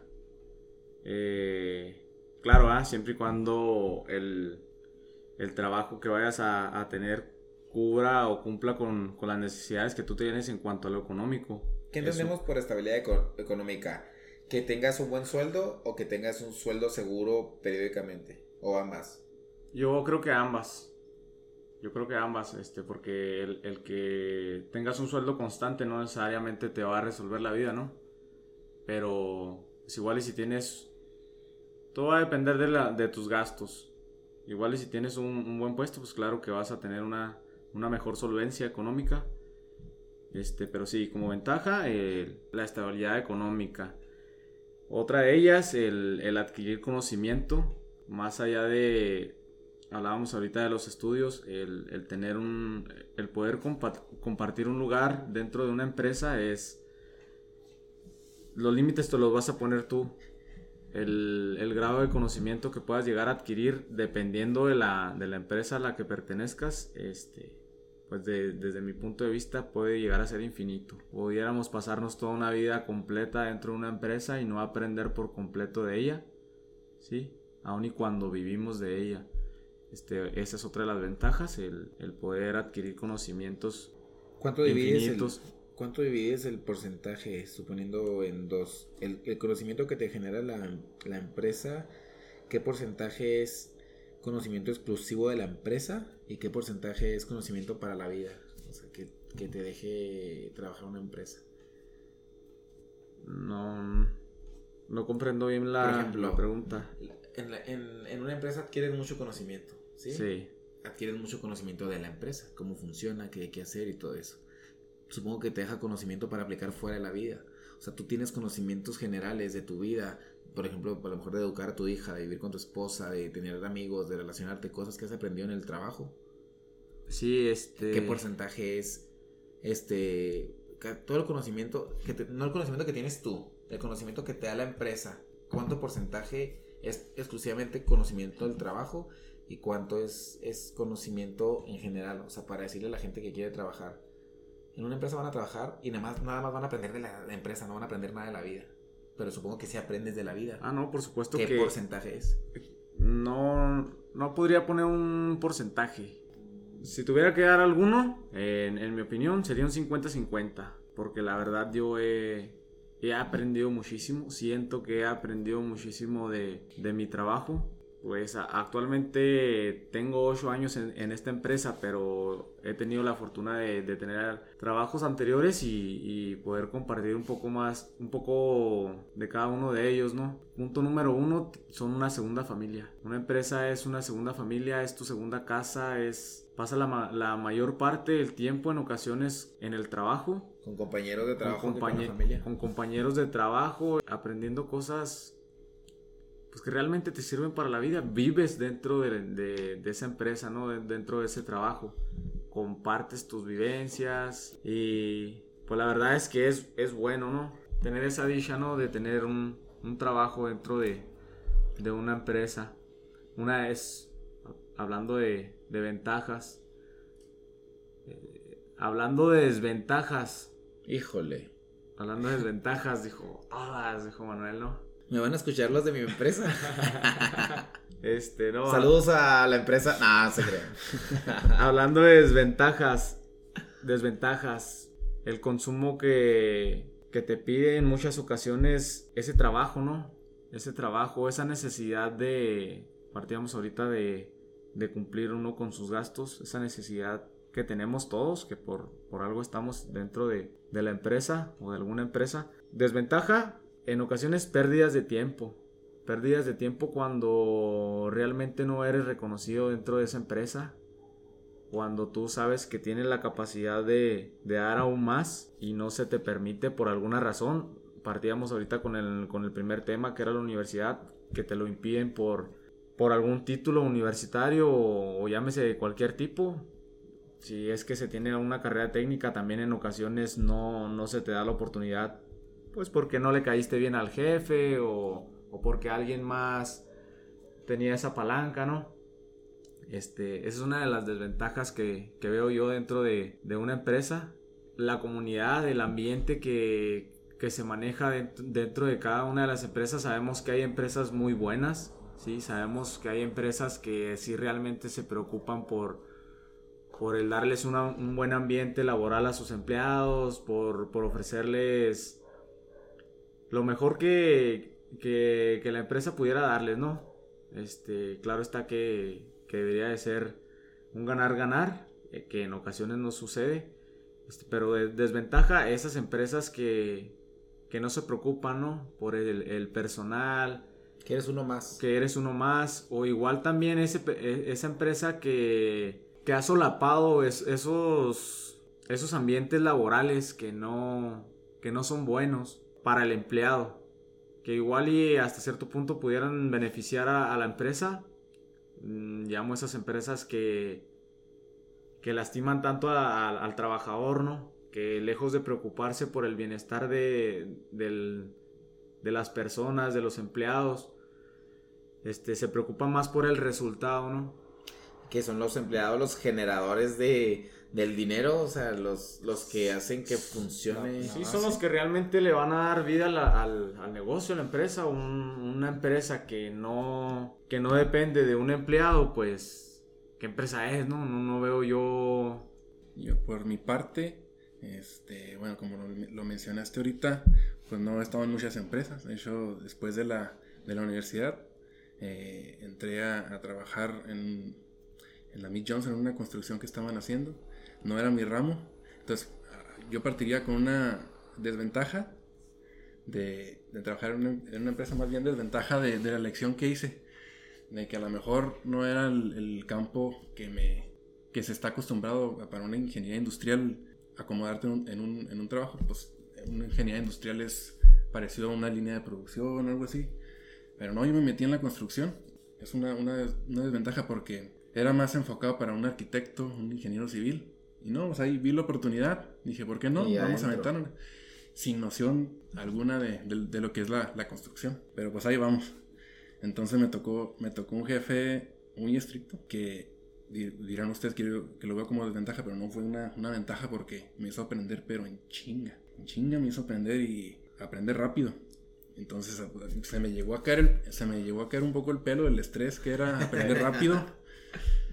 Sudé la gota, sudé la gota gorda pero no, al final, yo no sé cómo, pero te, aclimatas, aprendes mucho. Y entonces como ventaja, sí, tener un jefe estricto puede ser eh, cansado, puede ser estresante, pero ayuda muchísimo, avanzas mucho, mucho. Para la gente que por ahí tenga la oportunidad de escucharnos este y que opinen lo contrario, créanme que, bueno, al menos yo en mi posición, este ser un, ser un jefe no tiene, no es nada fácil, ¿sí? La, las personas muchas veces se, llenan la boca diciendo... Qué fácil ser jefe. Qué fácil ser jefe, ¿no? Tú nada más vienes y mandas. No haces nada. No haces nada, pero la verdad es que no. Yo creo que cualquiera, cualquier persona de los que tenemos ese tipo de puestos, estaríamos dispuestos a, a cambiar, a cambiar en, sin pensarlo dos veces, la cantidad de, de estrés que se maneja de aquel lado, ¿no? De aquel lado de, ese puesto.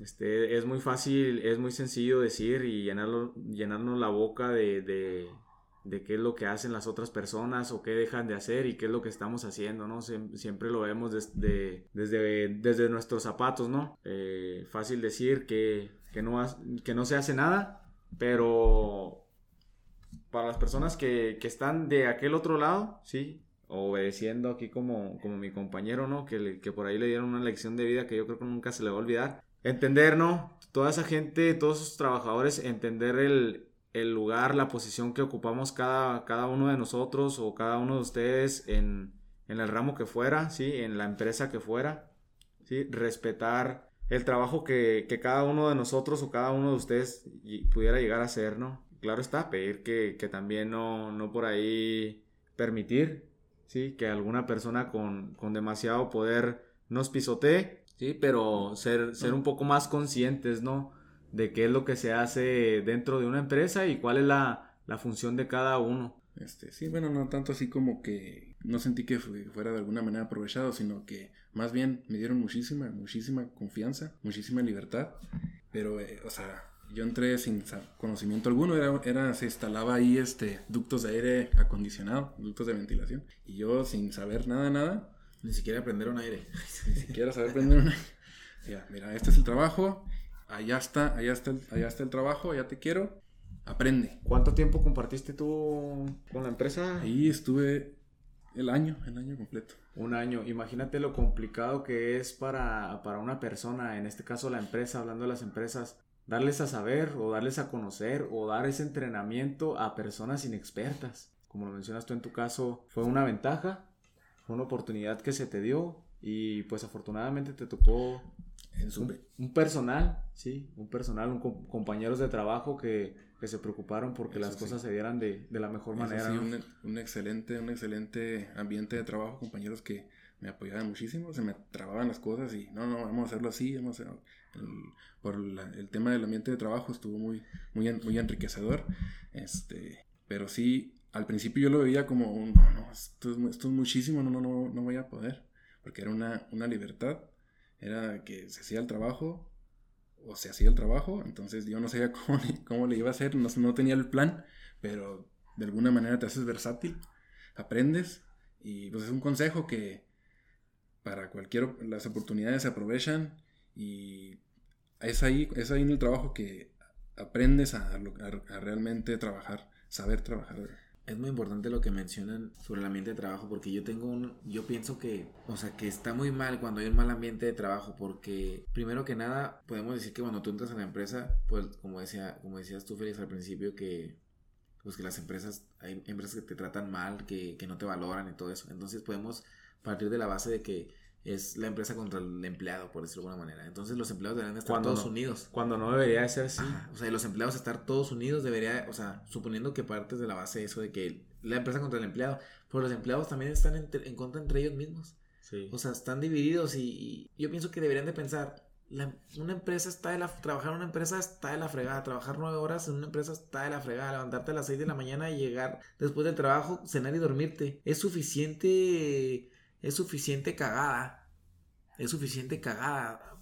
Pasar el 80% de tu día eh, despierto en la empresa como para que, que, llegues y que los empleados o entre los, el ambiente laboral te dé más cagada. O sea, me refiero a que la empresa es suficiente para que la pases mal.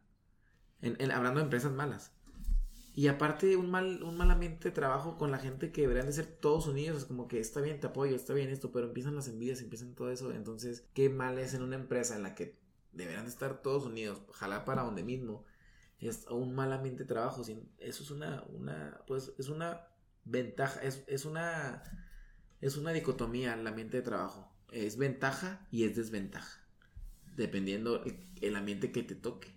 Sí, sí, o sea, no, no, no todos los días los vamos con el mismo entusiasmo, traemos nuestros problemas, se quiera o no, no es cierto que se dejan el, en la casa los, los problemas. Que debería, deberíamos tienes que, pues, tienes que tener el, ahora sí que el profesionalismo, pero a veces, a veces no es así y vas sin ganas, no es tu día y bueno, a veces se refleja ahí con los, con los trabajadores. Tuvimos en su momento la oportunidad de compartir con otras empresas. Cuando estuve en la carrera, se nos dio la oportunidad de visitar empresas en otros estados. La verdad que da lástima ver que, tu, empresa o que trabajes para una, para una empresa que no, que no funciona como sociedad. Hablando de, de ese ambiente de trabajo, no de ese ambiente laboral, que no funcionan porque pues aquí quien manda es la masa, ¿no? Pudieras, pudieras, pudieras tener ese jefe buena onda o ese jefe que no lo es, pero la verdad es que quien manda es la masa. La cantidad de gente que, que está ya sea a favor o en contra de las cosas se den es lo que va a pasar. Aún y cuando existan los sistemas que existan. Y les comparto en, en una de las visitas por ahí en una empresa en, en Mazatlán, eh, un orden. Pobrecito, Un orden, un orden que, que realmente es, por no decir envidiable, para no, para no poner una palabra mal, que tú desearías, tú desearías este, trabajar en, en, esa empresa. Digamos lo utópico, un... Sí. Algo que no. La utopía del trabajo perfecto. Sí. Este, esas, esas ganas de ir todos los días a a estar ahí esa cantidad de tiempo, ¿no? Que vayas a estar con ellos, compartir con esa gente que, te digo, era una visita y se veía, tú, tú caminabas por los pasillos, una sonrisa en, en todos los rostros, ver gente que realmente disfrutaba lo que estaba haciendo, ¿sí? Que no, no se les veía que estuvieran obligados, o sea, partíamos ahorita de, cuál es la ventaja de, de tener, de tener un, un lugar en, en, una empresa deberíamos de ver, todos deberíamos de verlo así, que, que, es una ventaja, ¿no? No poner desventajas porque ya desde ahí, aunque siendo realistas, pues claro que las hay. Así es. Claro que las hay, pero no debería de ser así, o sea, cada quien en su persona, si vamos a hacer algo, tratar de hacerlo de la mejor manera. Si vamos a barrer, si estamos pidiendo un trabajo de intendencia y vamos a barrer, no ir desde la mañana otra vez la pinche escoba, y otra vez me voy a topar al güey que todo el tiempo tira esto. Ya desde ahí, ya nosotros mismos nos matamos. Así es. ¿Sí? Quitando de lado el tener el, el jefe perfecto o el no. Y te pasó ahí, ahorita que platicas que fuiste a otra empresa en Mazatlán, y te diste, o sea, viste lo bueno que era. Más que, más que envidiar o que decir qué buena empresa es, es, es como darte un, un tope en el que te das cuenta que tu empresa no está tan bien. Como que necesitas ese punto de comparación. A lo mejor cuando estás en tu empresa tú dices, bueno, a lo mejor así son todas. Bueno, a lo mejor este es el, esto es lo normal. Va a, ser, va a ser la misma, ¿no? Ajá, entonces ya cuando vas, aparte de ver algo tan bueno y tan lejos de ti, o sea que no vas a estar ahí, te das cuenta de que lo que tú tienes está mal. O sea, tú no sabes qué tan grande es tu casa hasta que vas a otra casa. No sabes qué tan pobre eres hasta que conoces a alguien más pobre. Más pobre que tú, ¿no? Este, entonces yo digo que ahí fue lo que, lo que te, te ocurrió. Volviendo al tema de ventajas y desventajas, yo pienso que la desventaja principal pues es que no eres dueño de tu tiempo. Que el tiempo le pertenece a alguien más. Este, te tienes que despertar a una hora que tú no te quieres despertar. Tienes que comer a veces a una hora que no quieres comer y tienes que llegar a tu casa a una hora que tú no quieres llegar. Este, la pérdida, el, el no ser dueño de tu tiempo, pues implica que no haces con tu familia, que no haces las cosas que quieres por hacer otras cosas que, que realmente son para un valor exclusivo de la empresa. Yo pienso que esa es la mayor desventaja, el que tu tiempo no es tuyo y pues el tiempo es pues el tiempo es la vida, es, un cliché, pero el tiempo es, es, la vida y, estarlo dando por, por, recibir un ingreso. Por unos cuantos pesos, ¿no? He conocido el dicho de cuánta vida te está costando tu sueldo. Exactamente. Así es. Este es una desventaja muy grande y otra, otra desventaja que, que veo, ya esta es muy personal, eh, como de lo de cumplir, cumplir este, normas o cumplir leyes, reglas en la empresa, en las cuales tú a veces no estás de acuerdo, no les encuentras sentido. Que no, tienen propósito. Que no tienen propósito. Este, eh, otra desventaja es, es, que los jefes no te tratan como un jefe de una empresa, te tratan como el jefe es, o sea, con su personalidad, con su forma de ser, o sea, me refiero. Lo correcto debería ser que si tienes un jefe y renuncia y entra otro jefe, sea totalmente igual porque pones a una persona apta para el trabajo, que no mezcle su personalidad. Entonces, te tocan jefes, o sea, todos los jefes mezclan su personalidad. Si ellos toda la vida se fregaron y fueron puntuales, pues van a querer que tú lo hagas. Te puede tocar un jefe que a lo mejor tenga más, que te dé más holgura de, de, sea más pasalón. Ajá, este, o sea, cada uno mete su personalidad. Si tiene problemas, si no es lo mismo un jefe casado que un jefe divorciado, o un jefe con dinero que un jefe sin dinero. Entonces, todo eso es una desventaja. A mí me tocó una vez me causó mucho conflicto. Llegué yo, es una, es una pequeñez, es algo totalmente mínimo, pero me causó mucho conflicto. Este, estaba yo en un trabajo en el que salíamos a las 6 de la tarde y eran las, eh, mi primer día eran las 5.55. Entonces, pues yo empecé a hacer, yo le llamo, le llamo una, una palabra por ahí, barullo, le llamo como que empezar a guardar las cosas, porque ya va a ser hora de que te vayas que a lo mejor sí estoy mal en que técnicamente a las 6 tengo que empezar a, tengo que empezar a guardar las cosas, porque yo hasta las 6 trabajo y estoy gastando 5 minutos del trabajo en guardar, pero pues lo hice y dije para irme yo a las 6. Entonces, era mi primer día, había 7 trabajadores en la oficina y, y veo que nadie hacía nada. Todos estaban escribiendo, tecleando lo que estaban tecleando, unos platicando totalmente normal. Incluso me cuestioné si salía a las 6. Dije, será a las 7, me habría equivocado. Hubiera renunciado en ese momento si salía hasta las 7. Entonces me esperé hasta las 6.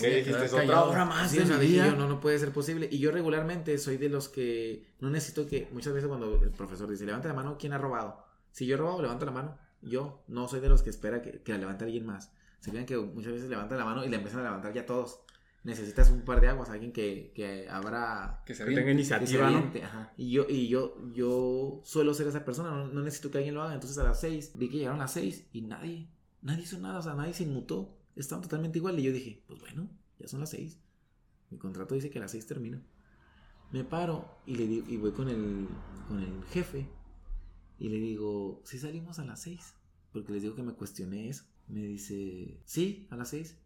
Digo, entonces me puedo retirar. Y luego me dice, sí, sí salimos a las seis, pero no solemos irnos a las seis. Nos vamos un poquito más tarde.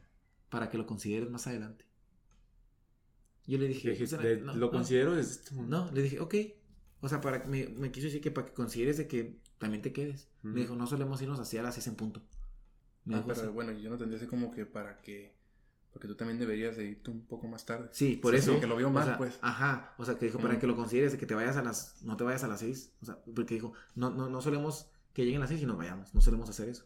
Nos vamos un poquito más tarde para que lo consideres más adelante. Le dije, ok. Yo me fui. Pensando. Enojadísimo, o sea en- enojado, no, no así de, de furioso ni nada, nada más pensando, o sea, ¿qué me acaba de decir este tipo? O sea, ¿cómo que me quedé después de las seis? Se me- o sea, y yo, y vi a las demás personas tan normal, o sea, que ya lo, lo hicieron parte de.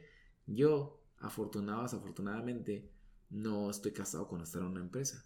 Este, en ese tiempo, en ese tiempo en la empresa estaba y, pero podía no estar. Hablando de ventajas y desventajas, yo creo que cada quien lo verá desde su punto de vista. Una de las desventajas para mí, en mi caso, es el casamiento con una empresa. O sea, Sí, tú estás tatuado, tienes la empresa tatuada. y qué mal, qué mal hasta cierto punto sí. porque te desvives por una empresa que no se desvive por ti. Y ventaja sería el desvivirte por una empresa que se desvive por ti. Ajá. Que la sabrá. Entonces ya, sí, ya dependerá Sí, de, de- del lugar en el que se encuentre cada uno de ustedes y de la percepción que tenga cada uno de ustedes de, de esa ventaja o desventaja, ¿no? Del casamiento con, con la empresa. Claro. Pero entonces tu, tu postura es a tú, Félix, a, este, a casarse con la empresa. Mira, yo, yo, estoy a, yo estoy a muerte. Yo recuerdo que cuando fui contratado por esa empresa, el primer día de trabajo nos preguntaron, ¿cuánto tiempo están dispuestos a pasar en esta empresa? Fue en, en el entrenamiento y lanzaron la pregunta de, ¿quién piensa durar aquí meses? Varios levantaron la mano, ¿no? Y me imagino personas que, que tenían planes a futuro como estudiar o no sé. ¿Quién piensa durar aquí años? Igual otros cuantos levantaron la mano. También me imagino yo que por planes a futuro, planes como, no sé, yo entro nada más para cumplir un requisito para obtener un crédito de mi casa, entro para cumplir un re- requisito para poder solicitar un pasaporte, no sé, para Ujú. X razón. Entonces ya este chavo que nos estaba dando el entrenamiento lanza la pregunta, ¿no? Ya como para cortar, para romper el hielo. Y porque estaba toda la cosa así como que muy tensa. Primer día de trabajo, ¿no? Puros desconocidos y... Ay. Y hace una pregunta, este, ¿y quién piensa durar aquí 30 años? Y yo levanté la mano. Yo fui de los únicos que levanté la mano en ese momento y pues hasta ahorita ya vamos el, en el, Vamos por el 30%. sí, en ese 30%, o sea, estamos, no estamos muy lejanos de, de sí cumplir con esa palabra, ¿no? Pero, o sea, como desde un, desde, desde un principio te casas, ¿no? Con, con, tu trabajo y cómo hasta cierto punto es malo, te digo, ahorita yo sé que hay muchísimas oportunidades de trabajo en muchísimos lugares, en muchísimas empresas, muchísimo mejores que la que en la actualidad estamos trabajando, pero no lo, no, no lo hacemos, no nos atrevemos por, por ese compromiso que forjamos con ellos, por esa, por esa mala decisión de, Por el de riesgo, decir, no, Por el riesgo a... no por el riesgo, porque yo te puedo asegurar que con la cantidad de años que tengo yo en una empresa, yo puedo llegar a cualquier otra y decir, mira, tengo ocho años trabajando para esta empresa que realmente no, no valoró lo que, lo que yo esperaba. Yo vengo a ofrecerte mi vida, vengo a ofrecerte mi conocimiento y pues aquí está, ¿no? Aquí está mi carta de presentación, háblale a mis jefes anteriores, no, no quedé mal yo en esta empresa, ¿por qué? Porque no pensamos retirarnos de ella en caso de que así sea, de una mala manera. Habría que irnos dándole gracias por todo lo que nos ofreció, sí, en su momento, que fue una oportunidad de trabajo para poder salir adelante y aprender de ella todo lo que, lo que en ella había, ¿no?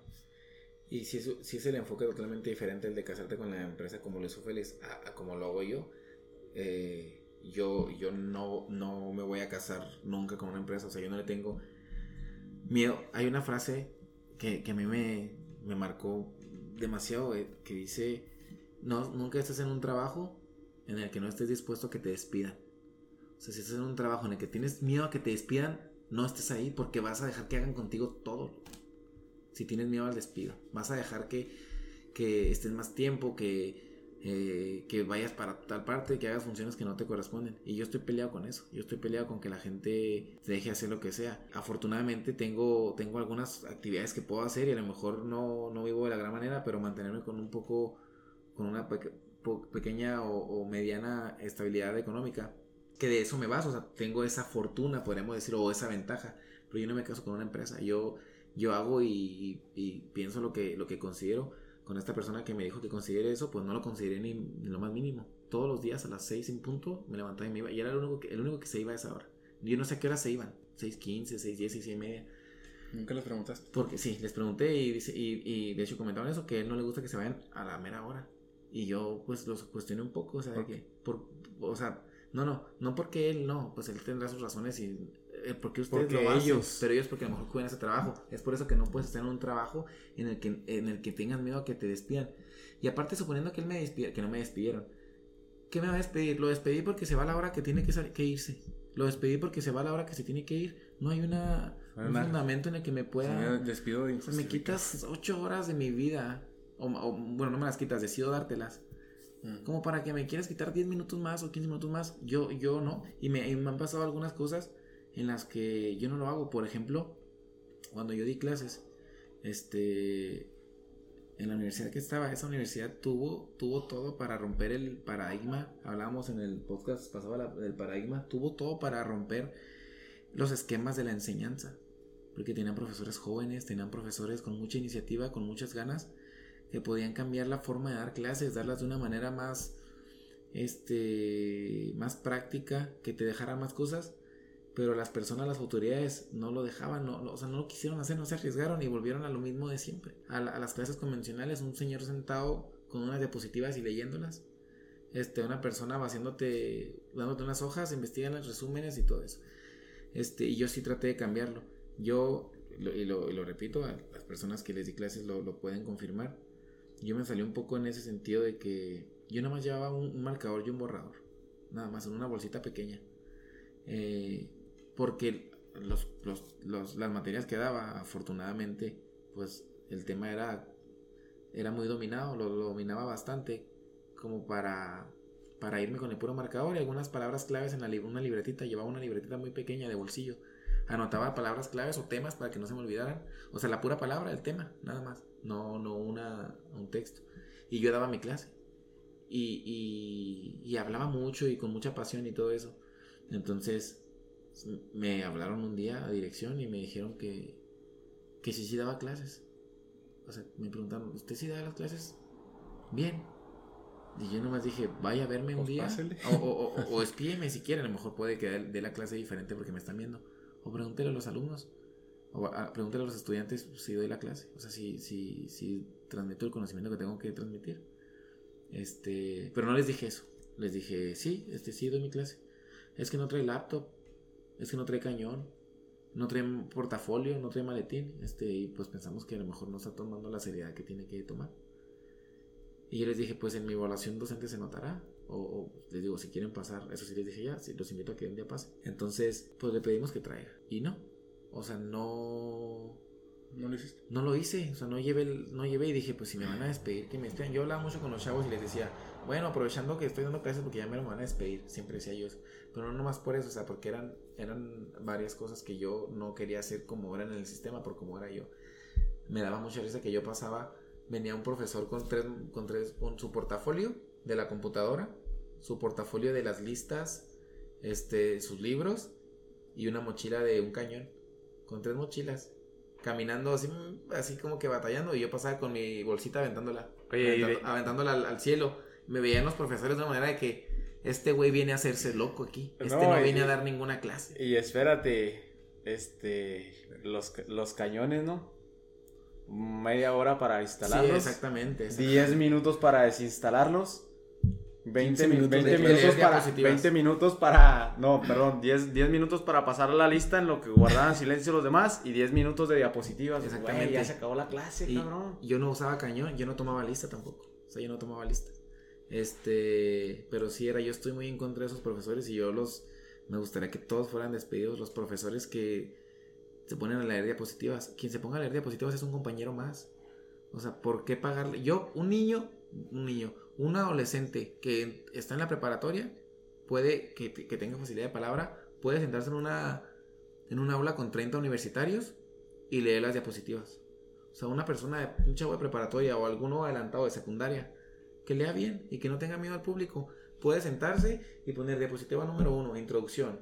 Las principales causas, Y escriban. Ajá, escriban lo Escriban algo que jamás van a volver a leer. Lo ¿no? que los profes hacen de esa manera lo puede hacer cualquier persona. Esas personas no dan un valor agregado al conocimiento. Y yo, esas personas, este, las, las Las repudio, las, yo que, que, que se despidan. Otras personas también te dan clases, te ponen videos. Los videos son muy buenos. Pero, papi, pásame el link y los veo en mi casa, acostado, o sea, dame clase tú, o sea, enséñame tú cosas. Los videos, yo, yo estoy aquí una hora porque estás tú enfrente y no te puedo tener en otra hora del día. No puedo hablarte a las 6 de la tarde, me das el, me da el tema, profe, porque me va a mandar por un tubo, porque no le apasiona el trabajo, la mayoría. No me pongas aquí algo que yo puedo ver en mi casa. Dame una clase y dime, refuérzalo con un video en tu casa. O sea, que te pone, que los videos, no los critico, los videos son muy buenos, motivacionales, etcétera, de información. Por ejemplo, le, profesor, este, el primer tema es el ciclo, eh, el ciclo administrativo, por decirlo. Al día siguiente iba con un video que te explicaba el ciclo, el ciclo administrativo. Eso lo puede hacer un niño de primaria. Un niño de primaria puede llevarte ciclo administrativo en YouTube y ponerte. Entonces, ¿por qué está? Y, pero esa gente, yo les puedo apostar que para las autoridades o para los mismos profesores decían, ese profe que lleva tres mochilas es mejor que el profe que lleva un maletincito. Entonces, el, el yo no tener miedo hizo que es el empleo que, que, que, amo, el dar clases, el poder estar con 30 personas y transmitir conocimiento, es lo que más, pero no me importaba, o sea, dije, no me van a cambiar la forma de ser en la empresa. La última, la primera que me tocó cuando dije, yo voy a ser de este tipo, cuando estaba, cuando era estudiante, trabajé en una, en una empresa comercial. Entré para vender, este, para vender membresías, para andar cambaseando membresías, pues ya sabrán, trabajé en, en, en Sams vendiendo membresías, andar de cambaseando, era estudiante y andaba cambaseando para vender la membresía para que entraran. Y desde ahí yo supe que ya iba a tener esos problemas porque fue mi primer trabajo, vine en una empresa donde me dieron seguro y todo eso, fue la primera vez. Tenía yo 21 años. Entonces un día faltó, mi trabajo era llegar, checar e irme a, a camasear al campo, a buscar quién quiera una membresía. Un día faltó un panadero y llega la jefa de nosotros y lo me dice, Manuel, véngase, venga, ¿qué pasó? Se va a quedar en panadería. Y le digo, ¿y qué va a hacer ahí? Pues le va a ayudar al, otro panadero, ahí le va, le va a ayudar a, a hacer los panes, literalmente. De ayudante. De ayudante. A mi jefa, 21 años, estudiante, cualquiera a lo mejor, ok. Yo le dije que no. Le dije no. Y lo, ¿cómo? Perdón, me dijo. Que no, no me voy a quedar. ¿Por qué? Le dije, porque yo firmé un contrato de, de representante de membresías. Yo no me voy a quedar en la panadería, ese no es mi trabajo. Yo sin miedo a que me despidieran. O sea, es que es muy importante, eso te da mucho poder. Y les dije, no, no me voy a quedar. Le dije, y no es personal, no, no, no denigro al a los panaderos, porque le dije, si usted me hubiera contratado, contratado de panadero y me manda a cambiar membresías, le hubiera hecho lo mismo. No, yo soy el panadero. O sea, no es denigrar la panadería, todo lo contrario, es, es admirable el trabajo. Pero ahí fue donde yo empecé, yo dije ese día, y, y no me corrieron ni nada, y me dijo, mm, bueno, pues hagas el prospecto para quedarse. En ese entonces yo estaba trabajando en vacaciones. De hecho, conté mentiras de que no era estudiante porque no contrataban estudiantes. Yo estaba en vacaciones, trabajé dos meses. Como ya sabía que me iba a ir del trabajo, pues no me importó cuidarlo. Entonces, ahí fue donde entendí que el que no tengas miedo que te despidan, te da poder. Te da poder de que no te dejes. Por eso, si estás en una empresa en la que la vas a cuidar, te van a decir que te quedes horas extras y a veces hasta que no te las van a pagar. Te van a mandar a que. Te van a mandar a que. Me, me compro un pastel porque ahorita cumpleaños mi hija. Vaya a comprar un pastel, ahí está mi carro y te mandan a cosas fuera de la empresa. Entonces, eso es una desventaja muy grande que, que, que, les des el poder a ellos. Que, que, haya jefes que, que, se aprovechen de ti en el sentido de tu miedo a que... Entonces, la ventaja que puedes tener en una empresa es que no tengas miedo de que te despidan, que te hagas valer y que si te despiden... No hay ningún problema. Busco, o sea, claro, hay que tener alternativas de ingresos para que puedas defenderte. Si no, si no tienes de otra, vas a tener que hacerlo. Entonces busca esa ventaja. Yo doy de consejo que sigas en tu empresa, no hay problema, pero busques otro ingreso, que emprendas un, que emprendas un negocio para que tengas ese poquito de respaldo. Si ustedes que trabajan, que nos escuchan en una empresa y, de, y a partir de la semana que entra les, dijeran, vas a empezar a ganar 3 mil pesos por semana en otro trabajo. O sea, o más bien, te voy a regalar 3 mil pesos por semana. Yo. Porque generalmente vas a continuar en tu trabajo. Vas a decir, bueno, tengo 3 mil pesos de ingreso más pero tu, tu, forma de ser va a ser diferente. Ya vas a llegar y con un poco más de poder y no, pues no quiero, no quiero. Y si me cobran, ¿qué tiene? Tengo 3 mil pesos por semana para buscar otro trabajo.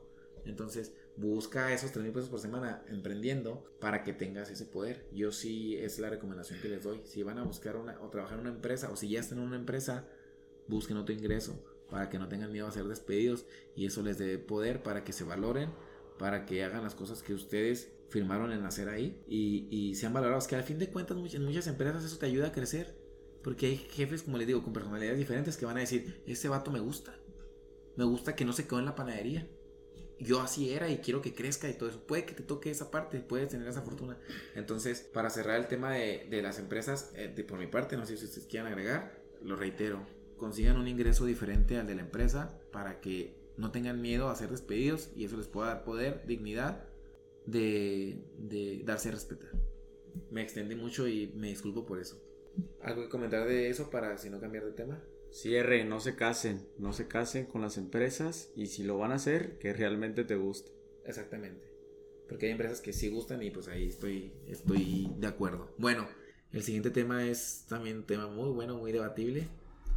Este tema eh, lo trae Víctor. Pasamos de la sección de mis temas a la sección del tema del invitado que en este caso va a empezar Víctor, nos va a dar una pequeña introducción o un enfoque de su tema y de a qué se refiere. Pues básicamente todos tenemos la noción o, o la enseñanza de que los videojuegos influyen en el comportamiento de vida de, pues del, que, del que lo está jugando, sobre todo en, en las edades más tempranas. No sé qué, qué opinión tengan ustedes al respecto. Yo pienso que en una edad temprana de niño, me refiero de los 3 a los, a los 7 años, 6 años, que sí se puede influenciar de alguna manera negativa. Son muy famosos los, los juegos de disparos, violencia, sangre. Este, ahí sí podrían influenciar de manera negativa a esos jóvenes, a esos niños. Pero ya después de la edad de los 13, 14 años, yo creo que ya quieres una, un, un, este, un raciocinio, tú sabes, empiezas a diferenciar lo que está bien de lo que está mal y sabes dejarlo ahí en la ficción, en el entretenimiento, volvemos, a, volvemos al tema del entretenimiento, que sea diverso, que sea de lo que tú, de lo que tú te sientas bien, pero que sepas, sepas diferenciar entre lo real y lo que, y lo que es meramente se tiene que quedar en ficción. Porque, bueno, con los, con los videojuegos creo que muchos registran que no, que no recomienda para menores de, de 10, 18, 17 años. A mí se me hace una, una edad muy tarde antes, antes de, yo considero que antes de, de, ese, de esa edad ya tienes un, un, contexto mental, un temperamento, una personalidad que te haría diferenciar bien entre tus acciones y no dejarte influenciar con los, con los videojuegos. No sé ustedes qué pensamiento tengan, si en toda la, la, la etapa de vida puedes, pueden alterar la conciencia, no sé, pueden alterar los pensamientos que te orillan a un comportamiento que, que no es el tuyo, pero que gracias al videojuego lo ejecutaste y cometiste algún crimen, vaya. Bueno, en lo personal no, no soy un gamer. No, no me agrada muchísimo. No tuviste infancia. No me agradan mucho los, los videojuegos. Lo que sí comparto este, es que es un, un, mundo, un mundo agradable, es un mundo suave. Eh, he tenido la, la oportunidad de, de, recibir por ahí información de, de, cómo se maneja ese mundo. Como lo he visto, yo en la actualidad ya no, ya no son unos simples juegos como lo eran en el, en el pasado. ¿sí? La, la, industria de los, de los videojuegos ha, ha, crecido a un nivel pues que realmente impacta en la economía. Ya casi tú eres el videojuego. Ya sí. casi, estás dentro. Entonces, en mi opinión, la, la edad, pues no, no creo que haya un problema con, con la edad a la, a la cual se, se debería de, de comenzar a jugar. ¿Tú crees, ¿Tú crees, así con tu pensamiento, tu opinión, que después de los 18, 17 años... Es lo correcto. Es lo correcto, de ahí... De ahí... No, la verdad yo, yo voy en contra de eso, o sea, no sé en qué se hayan basado para, para definir el, el rango de edad para, para poder jugarlo. Claro está que, que para poder jugar pues tienes que tener algo de conocimiento, ¿no? Cómo, cómo instalar el, el mismo juego, cómo, cómo darle un, un uso, ¿no? Y de hecho, eh, los videojuegos ayudan a, hablando de las cosas buenas, pues ayudan a la psicomotricidad, ayudan a la coordinación, ayudan a, la solución de problemas, o sea, tiene sus ventajas en sí. Pero hablando en lo que afecta en la, vamos a, a en lo que es la violencia, yo opino que por sí solo, per se, no. No, no genera violencia, no te hace no cambia tu conducta, pero pues existen las excepciones, gente con una mente diferente, una mente a lo mejor vulnerable o moldeable, a la que sí, pero pienso que así per se no, no lo hace. A cualquier edad.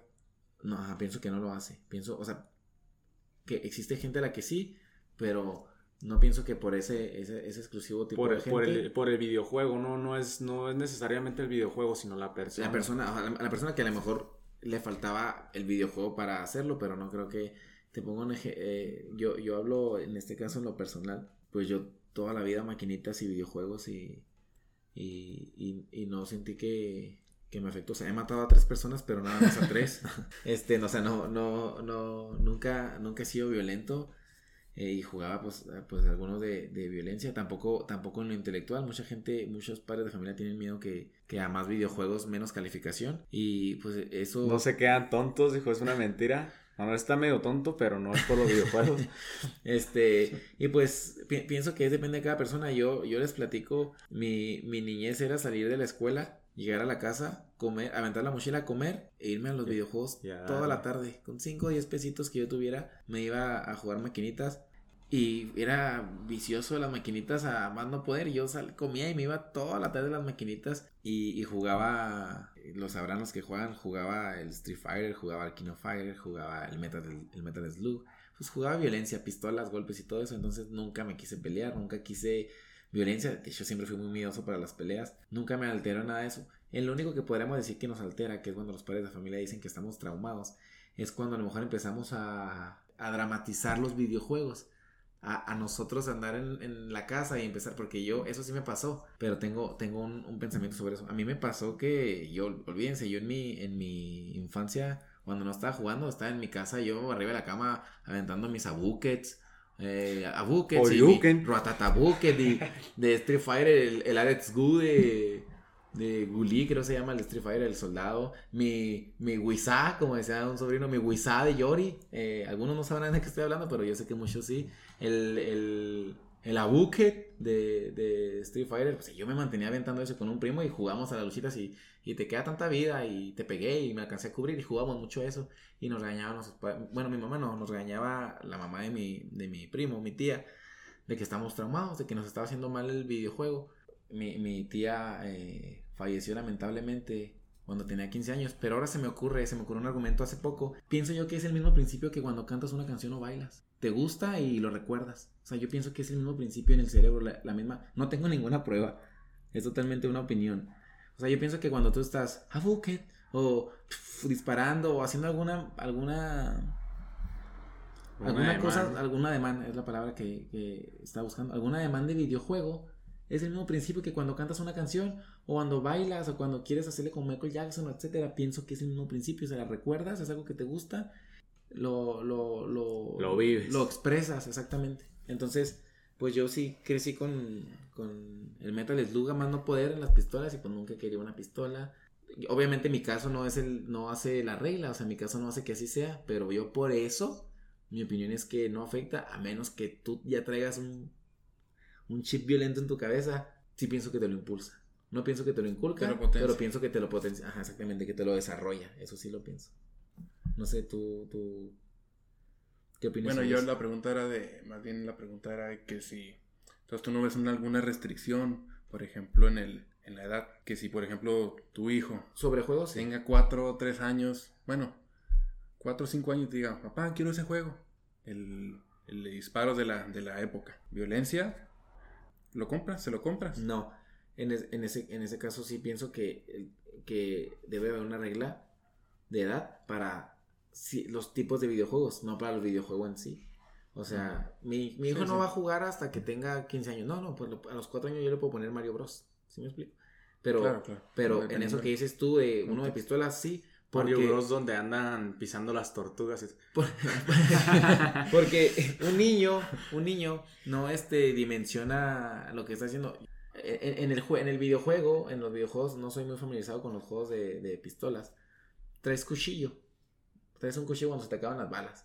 Entonces, un niño de 5 o 6 años que juega y encaja cuchillo, yo digo que tranquilamente puede agarrar un cuchillo, un niño de 4 años, y encajárselo a su hermanito de 3. O sea, sí pienso que eso puede pasar y que el niño no va a ser un asesino ni nada. Solamente dijo, pues voy a hacerle como en el videojuego. Ahí sí creo que depende la. El videojuego sí debe haber restricción de edad. Estoy totalmente de acuerdo. Creo que la edad permitida, me parece, son como 16, 17 años. De los juegos de... Ya que puedes empezar a, a comprar tú este, el videojuego siendo, si tienes esa edad. O sea, permitido no menos, no menos de 17 o, o 16 años, más o menos. No, no, estoy muy familiarizado con el dato. Pero tú estás de acuerdo con esa, con esa edad. ¿Con esa edad o podrías bajar? Me bajaría como a los 13, me parece. Yo pienso que lo que podrían implementar los videojuegos es como un tipo test de personalidad en el videojuego. O sea, como que Sí, juegas de- Call of Duty y cada mes contestas estas preguntas. Sí, dependiendo de, de- de tu personalidad, ¿no? Ajá, y lo que contestes, Sí. ¿te gusta matar gente? ¿Harías esto? Y que, y, y que, hay- a- a- Que te- haya un al- al- Que te haga algoritmo como un tipo de estudio, ¿no? Un- Sí, un, análisis. que cada mes o dos meses, escúchenme, esta es una, Suena, una- es una idea bomba. Te la van a quemar. Este, hacer un test de personalidad cada mes, cada dos meses o cada nivel. Preguntar, ¿te, te gusta No. matar? ¿Te gusta esto?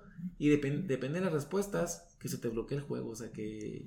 O que se, bueno, que se te bloquee en el sentido de que no, lo- no lo puedes jugar hasta que sea desbloqueado o, etcétera. Que des de alta un correo o no sé. Que esté Que vinculado le al llegue a tu teléfono papá, de tu papá. ajá, algo así. Y su, eh, no sé, eh, la personalidad o la conducta de su hijo está siendo alterada por el videojuego. Le pedimos este supervisión, etcétera, o dejar de jugar. Y en general, ¿qué piensan ustedes de, de influencia? ¿Es más, ¿Es más la influencia en positiva que negativa? Yo pienso que sí. No sé, Félix.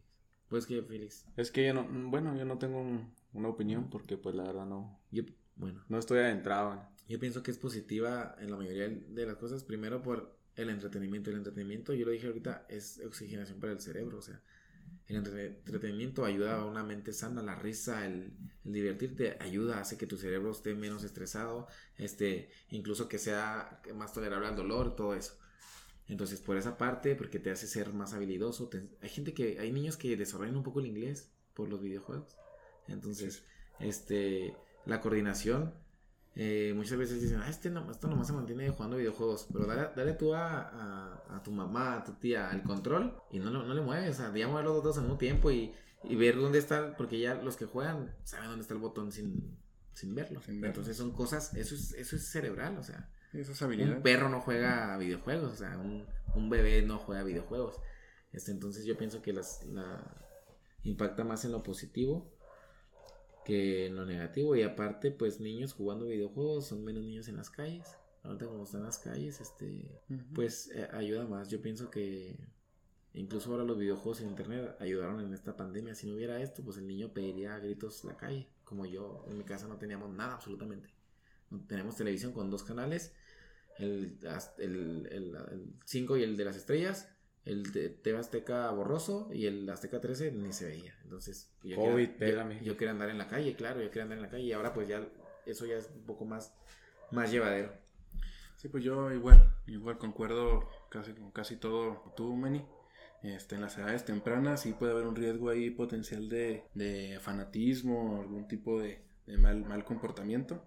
Pero también estoy de acuerdo en que, en que es, es mucha, mucha edad para que permitirte ciertos tipos También de lo juegos. bajarías. Que sí, yo también lo bajaría un poco porque en- ya como a los 13, 12 años ya ad- adquieres un conocimiento de ti, un, un conocimiento del mundo que te rodea, sabes que sabes de lo que viene la moral, sabes qué es lo que está bien, qué es lo que está mal y sí, sí estaría a favor de una reducción ahí en cuanto a, De edades.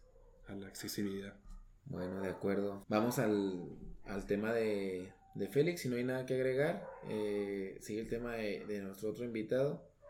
Mm, Félix, te, te dejo la palabra para que nos expliques tu, tu tema. Ok, este, yo quiero compartir con, con ustedes un poco acerca de, de la superación personal. Voy a dar mi caso como ejemplo, este, pero tratar de hablar de una manera más general, ¿no? Pedirles a todos que si tienen algún pensamiento de- para poder salir adelante en cuanto a lo que estén haciendo en el momento en que se encuentren, cualesquiera que sean sus vidas, siempre tratar de superar todas esas, todos esos problemas, todas esas, esas facetas, todas esas vivencias que, que en su momento llegaran a, a lastimarnos ¿no? en la vida, pero que, que, igual, que de igual manera pues nos sirvan como experiencias, ¿no? Como etapas de la vida que, que se deben de superar, que debemos de alcanzar, ¿no? En esto no me queda nomás que decir que cada quien plasmará, ¿no? Lo que es para, para su persona la superación, ¿sí? Llámese cualquier tipo, pero pues hablar, hablar acerca de, cómo nos va a llevar la vida, ¿no? Cómo nos va a llevar, cómo, cómo vamos a salir adelante de esto. Este, para poner mi caso, cómo podemos, no sé, salir adelante. Este, hablábamos motivarte en este caso. Sí, motivarte para el día a día. Motivar, motivarte desde el momento en el que empiezas a sufrir, ¿no? En el que empiezas a, a fracasar, ¿sí? que empiezas tú, tú mismo como persona a tener un poco de, de razón de lo, de qué camino estás tomando en la vida, qué caminos estamos tomando y hacia dónde nos están llevando. En mi caso les mencionaba, tuvimos muchos problemas personales, lo cual nos, nos pidió, ¿sí? Por, por necesidades propias, superarnos, ¿no? Superarnos tanto en, en lo académico, en, en, lo laboral, como, como personas, ¿sí? Y llegó un momento de nuestras vidas en, en, la cual nos tachábamos de que no, de que no somos nada, de que no éramos nadie y, y hacia dónde íbamos, ¿no? Esto en lo personal no nos impidió seguir adelante, seguir adelante, eh, al contrario, nos dio un tope, nos dio una sentada al piso que nos, que nos hizo ver qué es lo que hay en la vida. Sí, en la vida no, no es todo el tiempo lo que uno espera de, de las personas, del trabajo, de lo que hay. Pues en base a esto vamos saliendo adelante poco a poco. Y pedirles a cada uno de ustedes que están que están, no sé, en sus casas, en sus carros, en, en donde quiera que, que, se encuentren y que nos estén escuchando, hacer una, una autoevaluación de, de, cómo la están llevando, ¿sí? Y no, no evaluarse para, para castigarse, no o lastimarse, sino para crecer. Para, para crecer, para aconsejarse. Yo creo que no hay mejor consejero que nos, nosotros mismos. Es, es, bien aceptado cualquier, cualquier persona que, que pudiera acercarse a a darnos un buen consejo, pero yo creo que, que quien realmente es, es capaz de, de superar cualquier problema que, que, pudiéramos llegar a estar teniendo, somos nosotros mismos. Entonces, la superación personal, algo que todos debemos de, de tratar de encontrar, tratar de, de, buscar, ¿sí? Y de salir adelante. A futuro quisiera que, que Manuel nos, nos otorgar un poquito más de, de tiempo para, para, compartir con ustedes Cuando este, este, tema un poquito más estructurado porque la verdad yo creo que sí es muy importante es muy, es muy complejo de muy completo debería de ser el tema. Ahorita vamos a agarrar un, un, un poco de, de entre en, en, él pero sí sí pedirles a cada uno de ustedes no este no no ser tan tan autocríticos o no ser tan, tan fuertes en, en el momento en el, en el, que van a hacer ese, ese análisis de, de, cómo van a superarse cada uno de, en, en sus vidas. Sí, le, repito, ahorita hablábamos de, de la universidad y, y, de qué, es, qué son esta, estas metas para cada uno en, en, lo personal. Algo bueno, sí, algo bueno. Hablábamos también de las empresas, de, de cómo, de cómo nos, nos, van bien o nos va mal. Y todo esto va a depender de, de, lo que nosotros queramos ver o de lo que nosotros en su momento vimos, qué es lo que queremos superar. Al momento cada uno de nosotros y, y hacer lo posible por salir adelante. No sé, Víctor, Manuel, qué, qué nos pudieran aconsejar, qué nos pudieran compartir acerca del tema. Bueno, yo rápido eh, y ponerlos un poco en contexto, eh, Félix quiso aprovechar su, tema más que para de, debatirlo, para platicarlo, pues él quiere darles ese consejo a ustedes y darles ese, eh, esa opinión basada en él y les voy a decir por qué, por qué tiene las credenciales para hacerlo. Félix en, en, los últimos ocho años o un poco menos pasó de trabajar en la pizca, en el chile, en la cebolla, en la sandía, levantándose a las tres y media de la mañana, llegando a las 8 de la noche en ocasiones, a veces todo el día, sufrir lluvias, todo eso para ganarse sus 400 pesos a la semana pasó de eso, de vivir en un cuartito sin muebles, eh, etcétera, a ahora a estar, eh, tiene, tiene su casa propia, tiene un carro del año, tiene dos negocios, emprendió esos dos negocios y tiene una solvencia económica eh, muy estable, eh, tiene, tiene proyectos de emprendimiento, entonces pues tener una casa propia, tener un carro del año, tener solvencia económica, tener estudios, él había dejado la escuela por, por, por querer buscar ingresos y ya en este momento, en ocho años después de estar donde les dije, en, en, el campo, en, en la cebolla, en, cualquier trabajo que le pudiera salir, pues está ahorita terminando una carrera eh, universitaria con su casa, su carro, su, sus empleos, sus dos negocios. Y lo hizo des, desde abajo y en muy, muy poco tiempo, por eso él se da la tarea de, de darles este consejo de, de, de, hacer mucho hincapié en, superarse personalmente. Entonces a lo mejor dicen, ¿quién es este, este tipo para darme ese consejo? Pues es es ese tipo que en, en unos de 8 años se fue de, desde abajo y, y, está, está muy arriba.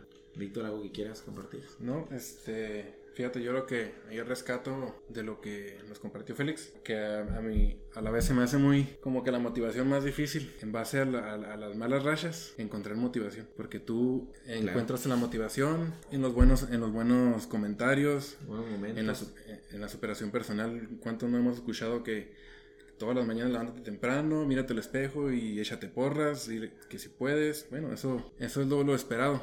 Para encontrar motivación en, el, en, la, en la desgracia, en este caso en, la, en, las malas rachas, es una motivación que a lo mejor saca inclusive más, más rápido de, la situación.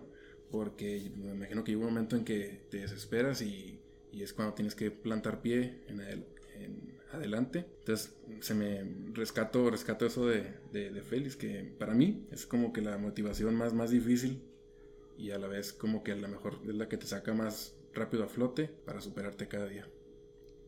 Y hacer ese hincapié en lo que dice Félix, hay que superarnos personalmente, hay que crecer como personas, no quedarnos estancados en, en lo de siempre, crecer en círculo social, conocer a gente, juntarnos con gente importante, este, con gente inteligente, gente que sume, crecer en nuestras empresas, crecer en lo intelectual, crecer en lo social, crecer en valores. Necesitamos ser personas que cuando alguien nos deje de ver varios tiempo y nos vuelva a ver, que se note un crecimiento. Porque conocemos gente que está donde mismo de hace 15 años o 10 años, las mismas ideas. No enamorarnos del así soy yo. Exactamente, exactamente. Diste mucho en el clavo. El, el así soy yo es una... Es un cáncer muy fuerte en el de que te dicen que cambies esto porque te va a ayudar, no, así soy yo y si te gusta, eso es, eso tenemos que cambiarlo, es un pensamiento muy básico que la gente, la gente lo, lo acapara, lo, lo, utiliza y lo, lo, lo, transmite y pues eso está mal, este, no dejas de ser tú creciendo, no dejas de ser tú cambiando, sigue siendo tú, eh, replanteándote ideas, entonces debes de tener el deben de tener el, el crecimiento personal como base, como uno de sus objetivos principales, porque el crecimiento personal puedo decir que te cumple el 99% de los objetivos que te pongo. Este, este tema de Félix, como les dije, pues lo usamos más para dar ahí un, consejo, que ya después tocaremos el tema a fondo. Más de lleno. Le agradecemos a Félix el, consejo y esperemos si le sirva. Tema como para un podcast completo. Completo, exactamente. Este, agradecerles a los dos por sus temas muy buenos, muy interesantes. También mucha tela de que cortar. Vamos a pasar a las, a las pequeñas secciones ya para finalizar. La, la sección de ya que va a ser habitual en nuestro programa es de qué me arrepiento. Yo en el podcast anterior dije de qué me arrepentía. Si no, si no lo escucharon, pues pasen a escuchar el primer episodio y ahí sabrán de qué es de lo que más me arrepiento en la vida. Y les pregunto a ustedes eh, de qué es de lo que más o, o de lo que más se arrepienten o algo que recuerden de lo que de verdad se arrepienten que haya pasado. Puede ser cualquier tipo de tema, cualquier tipo de situación, por más pequeño que sea. Este, bueno, empiezo primero. Eh, algo que me arrepienta mucho, mucho del corazón. Pues no, no tanto así que me arrepienta demasiado, pero en mis tiempos de, de, universidad me hubiera gustado mucho iniciar en la, en la cultura de, de leer, leer mucho. Había tiempo, había ocasiones en que por alguna X razón había una hora libre que la aprovechaba mejor para irme a platicar de un tema pues que a lo mejor no tiene mucho, mucho impacto y se pudo haber utilizado para, para algo bueno. Siempre he tenido como que la espinita de formarme ese hábito de la lectura. De la lectura. Lectura. En internet, artículos, libros, todo. Todo en general. Pues estás a tiempo. Sí, sí, sí. Bueno, ya. Ya lo haces. Tengo. Antes de que cierre el año, ya empezar el año que viene, porque estuvo muy feo. muy pandemia y todo. Pues perfecto para leer la pandemia, pero. qué, pretexto. Bueno, pero. Pues sí, empezar el, eh, a, inculcarnos ya más a fondo en la lectura. Me, refiero a siete, ocho libros al año. Inculcar poco a poco, ¿eh? Y formarse. Quiero formarme ese, ese hábito.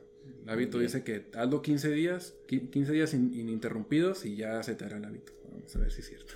Pues bueno, habla bien de ti que te arrepientas de no haber leído cuando eras más joven o empezar a leer, porque piensas todo lo que habrá leído en estando a, estas alturas, ¿no? ¿Quién sería? Me imagino enamorándome de, leer y decir, fíjate, a los 29 años empecé a, a este, a empezar a, a leer, pero bien en serio. Félix. Ok, este, algo de lo que yo me arrepiento y esto sí fue a corazón, fue haber castigado a mi madre con un comentario, un comentario muy mal hecho, que yo creo que, algunos de nosotros lo, en su momento lo, lo hemos hecho y quien no lo ha hecho no lo haga. Fue un día durante una comida. Mi mamá nos hizo lo que tenía en, en la casa. Fue un plato de lentejas lo que, lo que estaba yo comiendo. Y no me gustó, no me gustó para nada. Este, a pesar de que traía hambre, que yo creo que no va a haber sido suficiente el hambre como para haber como para haber hecho ese comentario, no sé la verdad de dónde de dónde nació. No me considero un mal hijo, sin embargo, en ese momento yo creo que fui el peor. Hice un comentario al, al llevarme la comida a la boca, después de haberlo probado, le dije que, que la comida sabía mierda. y la verdad me, me puede tanto, o sea, me dan los calofríos de, de solo recordar, de, de, solo recordar ese comentario y pues nada, me arrepiento profundamente de haber hecho ese comentario, de haber lastimado a mi, a mi madre a ese nivel, porque la verdad pues no tenía conciencia de la, de la gravedad del, del impacto. Del impacto del, del, comentario, este, era yo, yo un mocoso, o sea, no, yo no, no tengo idea del, del cómo, de dónde sacó ese alimento, por todo lo que haya pasado y por todo lo que tuvo que haber pasado para a diario llevarnos algo de comer. Pues sí, estuvo muy, muy fuertecito, no hay, no hay ni cómo defenderlo. Oye, Felipe, ¿pero qué te contestó? Este... Bueno, después. No, pues me contestó con un madrazo y, y, y órale, güey, si, si sabe a mierda, pues no va a comer nada. Me dio una gran lección de vida. Jamás vuelvo yo a despreciar la comida, aun y cuando sepa mierda, porque la verdad es que es lo que nos mantiene vivos y hay que agradecer ese pedazo de pan, eh, cualquier cucharada, hasta de, de puro caldo, si es si es caldo lo que vas a, a comer, pero agradecer, agradecer ¿Qué? que tenemos nosotros la, la dicha de, de, tener un alimento, ¿no? De tener comida, exactamente. Bueno, pues dos, dos historias buenas, una muy fuerte en el sentido de, del error y la otra todavía muy rescatable. Este, pasamos al último, a la última sección y es rapidito. Vamos a recomendar una película, una serie y una canción. No, tiene que ser porque me dejó un mensaje, por, puede ser porque me hizo reír, porque me gusta, etcétera, etcétera. Eh, a lo mejor los agarro un poquito en curva, entonces empiezo yo. La serie que voy a recomendar es muy conocida, pero se la recomiendo ampliamente. Es Doctor House, es, mi serie favorita. He visto bastantes series y yo sé que he visto series que para la crítica son mucho mejores pero para mí esa es la mejor. Eh, de película, les recomiendo la película de Hasta el último hombre. Pues es este. Basada en hechos un, reales. un, un, ajá, basada en hechos reales. Es un soldado que va a la guerra sin, sin armas, que, que es- se niega a disparar. Entonces él se dedicaba a rescatar, a rescatar médico, soldados. médico. Este, porque ajá, es, es, es médico. Y de canción les voy a recomendar una muy, una muy buena, una canción que, que sirve como terapia. Es de El Choyin, otro rapero. Se llama Ríe cuando puedas, llora cuando lo necesites. Es una canción que, pues, que te ayuda a que entiendas que a veces está, está bien estar mal y, y llorar por ello y desahogarse. Entonces, esas son mis recomendaciones. Félix, Víctor, ¿tienen, ¿tienen las suyas? Este, yo como canción, como canción le voy a, a recomendar la, una canción de Cancerbero, de la vida como una película, eh, recomendada, igual ya cada quien tirará su juicio, pero pues ahí queda la recomendación. La película no recuerdo el nombre, pero es una película que está ahorita de moda en Netflix. Es el chico este que, que trae una máscara, un niño. Un niño chiquito, sí sé Sí. cuál. Un niño que tiene un problema, ¿no? En la cara. Sí, Bueno, no sé si en la cara o, Sí, es en la cara, en el- una enfermedad. sí, es, es- por, por herencia. Sí, Hay que nos comenten cómo se llama. Sí, le he visto también, pero no. Y si no, igual ahí en comentarios nosotros vamos a darnos a la tarea ahí para, para hacer una recomendación de que de algo que sí realmente puedan ver. No van a buscar ahí el niño que tiene un problema en la cara, no y le salga otra cosa. Pero pues, pero sí, la gente, la gente es inteligente y, Y tiene ya lo, cultura y sabe ya lo es. ubicarán. Y quienes sepan por ahí el nombre de la película, por favor que nos, nos ayuden ahí a compartirlo, ¿no? Eh, una serie, pues Vikingos. Ah. Vikingos ahí para quien, para quien ya lo, ya lo vio, que haga sus comentarios, sí, evitando spoilers. Y quien no lo ha visto, pues recomendada. Yo la iba a ver, pero vi un spoiler de un amigo de nosotros. Te la Este, puso el spoiler más, más fuerte e importante de la serie y decidí no verla. Por puro coraje. Sé que me pierdo de algo bueno, pero ya sé que va a pasar algo que no me imaginaba que iba a no me hubiera imaginado que iba a pasar, entonces me declino a no mirarla. Víctor, Ok, Eh, la película que, que, recomiendo en este caso es la de. Ya, ya, es viejita, se llama Enlace Mortal. Es una película que se desarrolla el. Sin temor a equivocarme, el 80% en una, una caseta telefónica. Ah, sí, sé cuál es. Entonces, ah, en una caseta telefónica se desarrolla toda la, la, trama. No, no voy a dar spoiler ni nada para que, para que esta película, esta recomendación los atrape. Pero ustedes dirán, pues bueno, toda la película ahí, pues ¿qué hacen? Pero hay acción, hay drama, hay suspenso, hay lágrimas. Entonces se me hace una de las películas más originales porque en cuanto a presupuesto me imagino que salió muy, muy barata. Pero está muy, muy, muy recomendada. Enlace, Enlace Mortales 3. Este, una serie. Pues se me viene a la mente la de Better, Better Call Saul. La, Better Call Saul. Del abogado que estuvo ayudando ahí mucho tiempo a, a en la serie de Breaking Bad a Walter White. Se me hizo muy, muy profunda, unos, un desarrollo de personajes muy, muy intenso, te, te enamoras de cada uno de ellos, te, te, puede cuando, cuando les vaya a pasar algo a, a alguien y te atrapa, en, en, en, sí te atrapa. Incluso la gente, yo he leído que los críticos la ponen a la par, o sea, como que puede ser un debate, mucha gente piensa que no, pero puede ser un debate de cuál es mejor, si Breaking Bad o la precuela de, de Saúl, sí. ya está, ya no, no es descabellado pensar. Bueno, eh, ¿tu canción, Víctor? Bueno, una que, una que recomiendo que se llama Aprieta mi mano, Hold My Hand, este, con, hace dueto con su artista favorito, con su artista favorito, Michael Jackson. Tuvo la, esa poca suerte de, de no solamente ver, conocer a tu artista, sino cantar junto a él. Eso ya es increíble. Eh, bueno, con eso terminamos nuestro segundo episodio de este podcast llamado Dualidad. Quiero agradecer infinitamente a Víctor y a Félix que nos acompañaron. Te agradezco mucho, Víctor, que hayas estado aquí con nosotros. No, muchas gracias, Mini, por la invitación y estamos aquí al pie del cañón. Félix, muchas gracias. Gracias a ti y gracias a toda la gente que por ahí vaya a estar compartiendo comentarios de, del si les agradó, de si no les agradó. Esperemos de todo corazón que les, que les haya servido, ¿no? Que les hayan servido los consejos y si no, mínimo las, las canciones o, o las películas recomendadas. Muchas gracias. Bueno, eh, llegamos, llegamos al final. De verdad, les pido a todos ustedes que, que me apoyen compartiendo, que me apoyen comentando su opinión, eh, qué piensan, eh, de qué tema podemos hablar. si quieren venir, la verdad me ayuda mucho a crecer compartiendo, dando like, reaccionando y les agradezco mucho su atención. Esto es todo por nuestra parte. Nos vemos en el siguiente podcast Dualidad. Muchas gracias.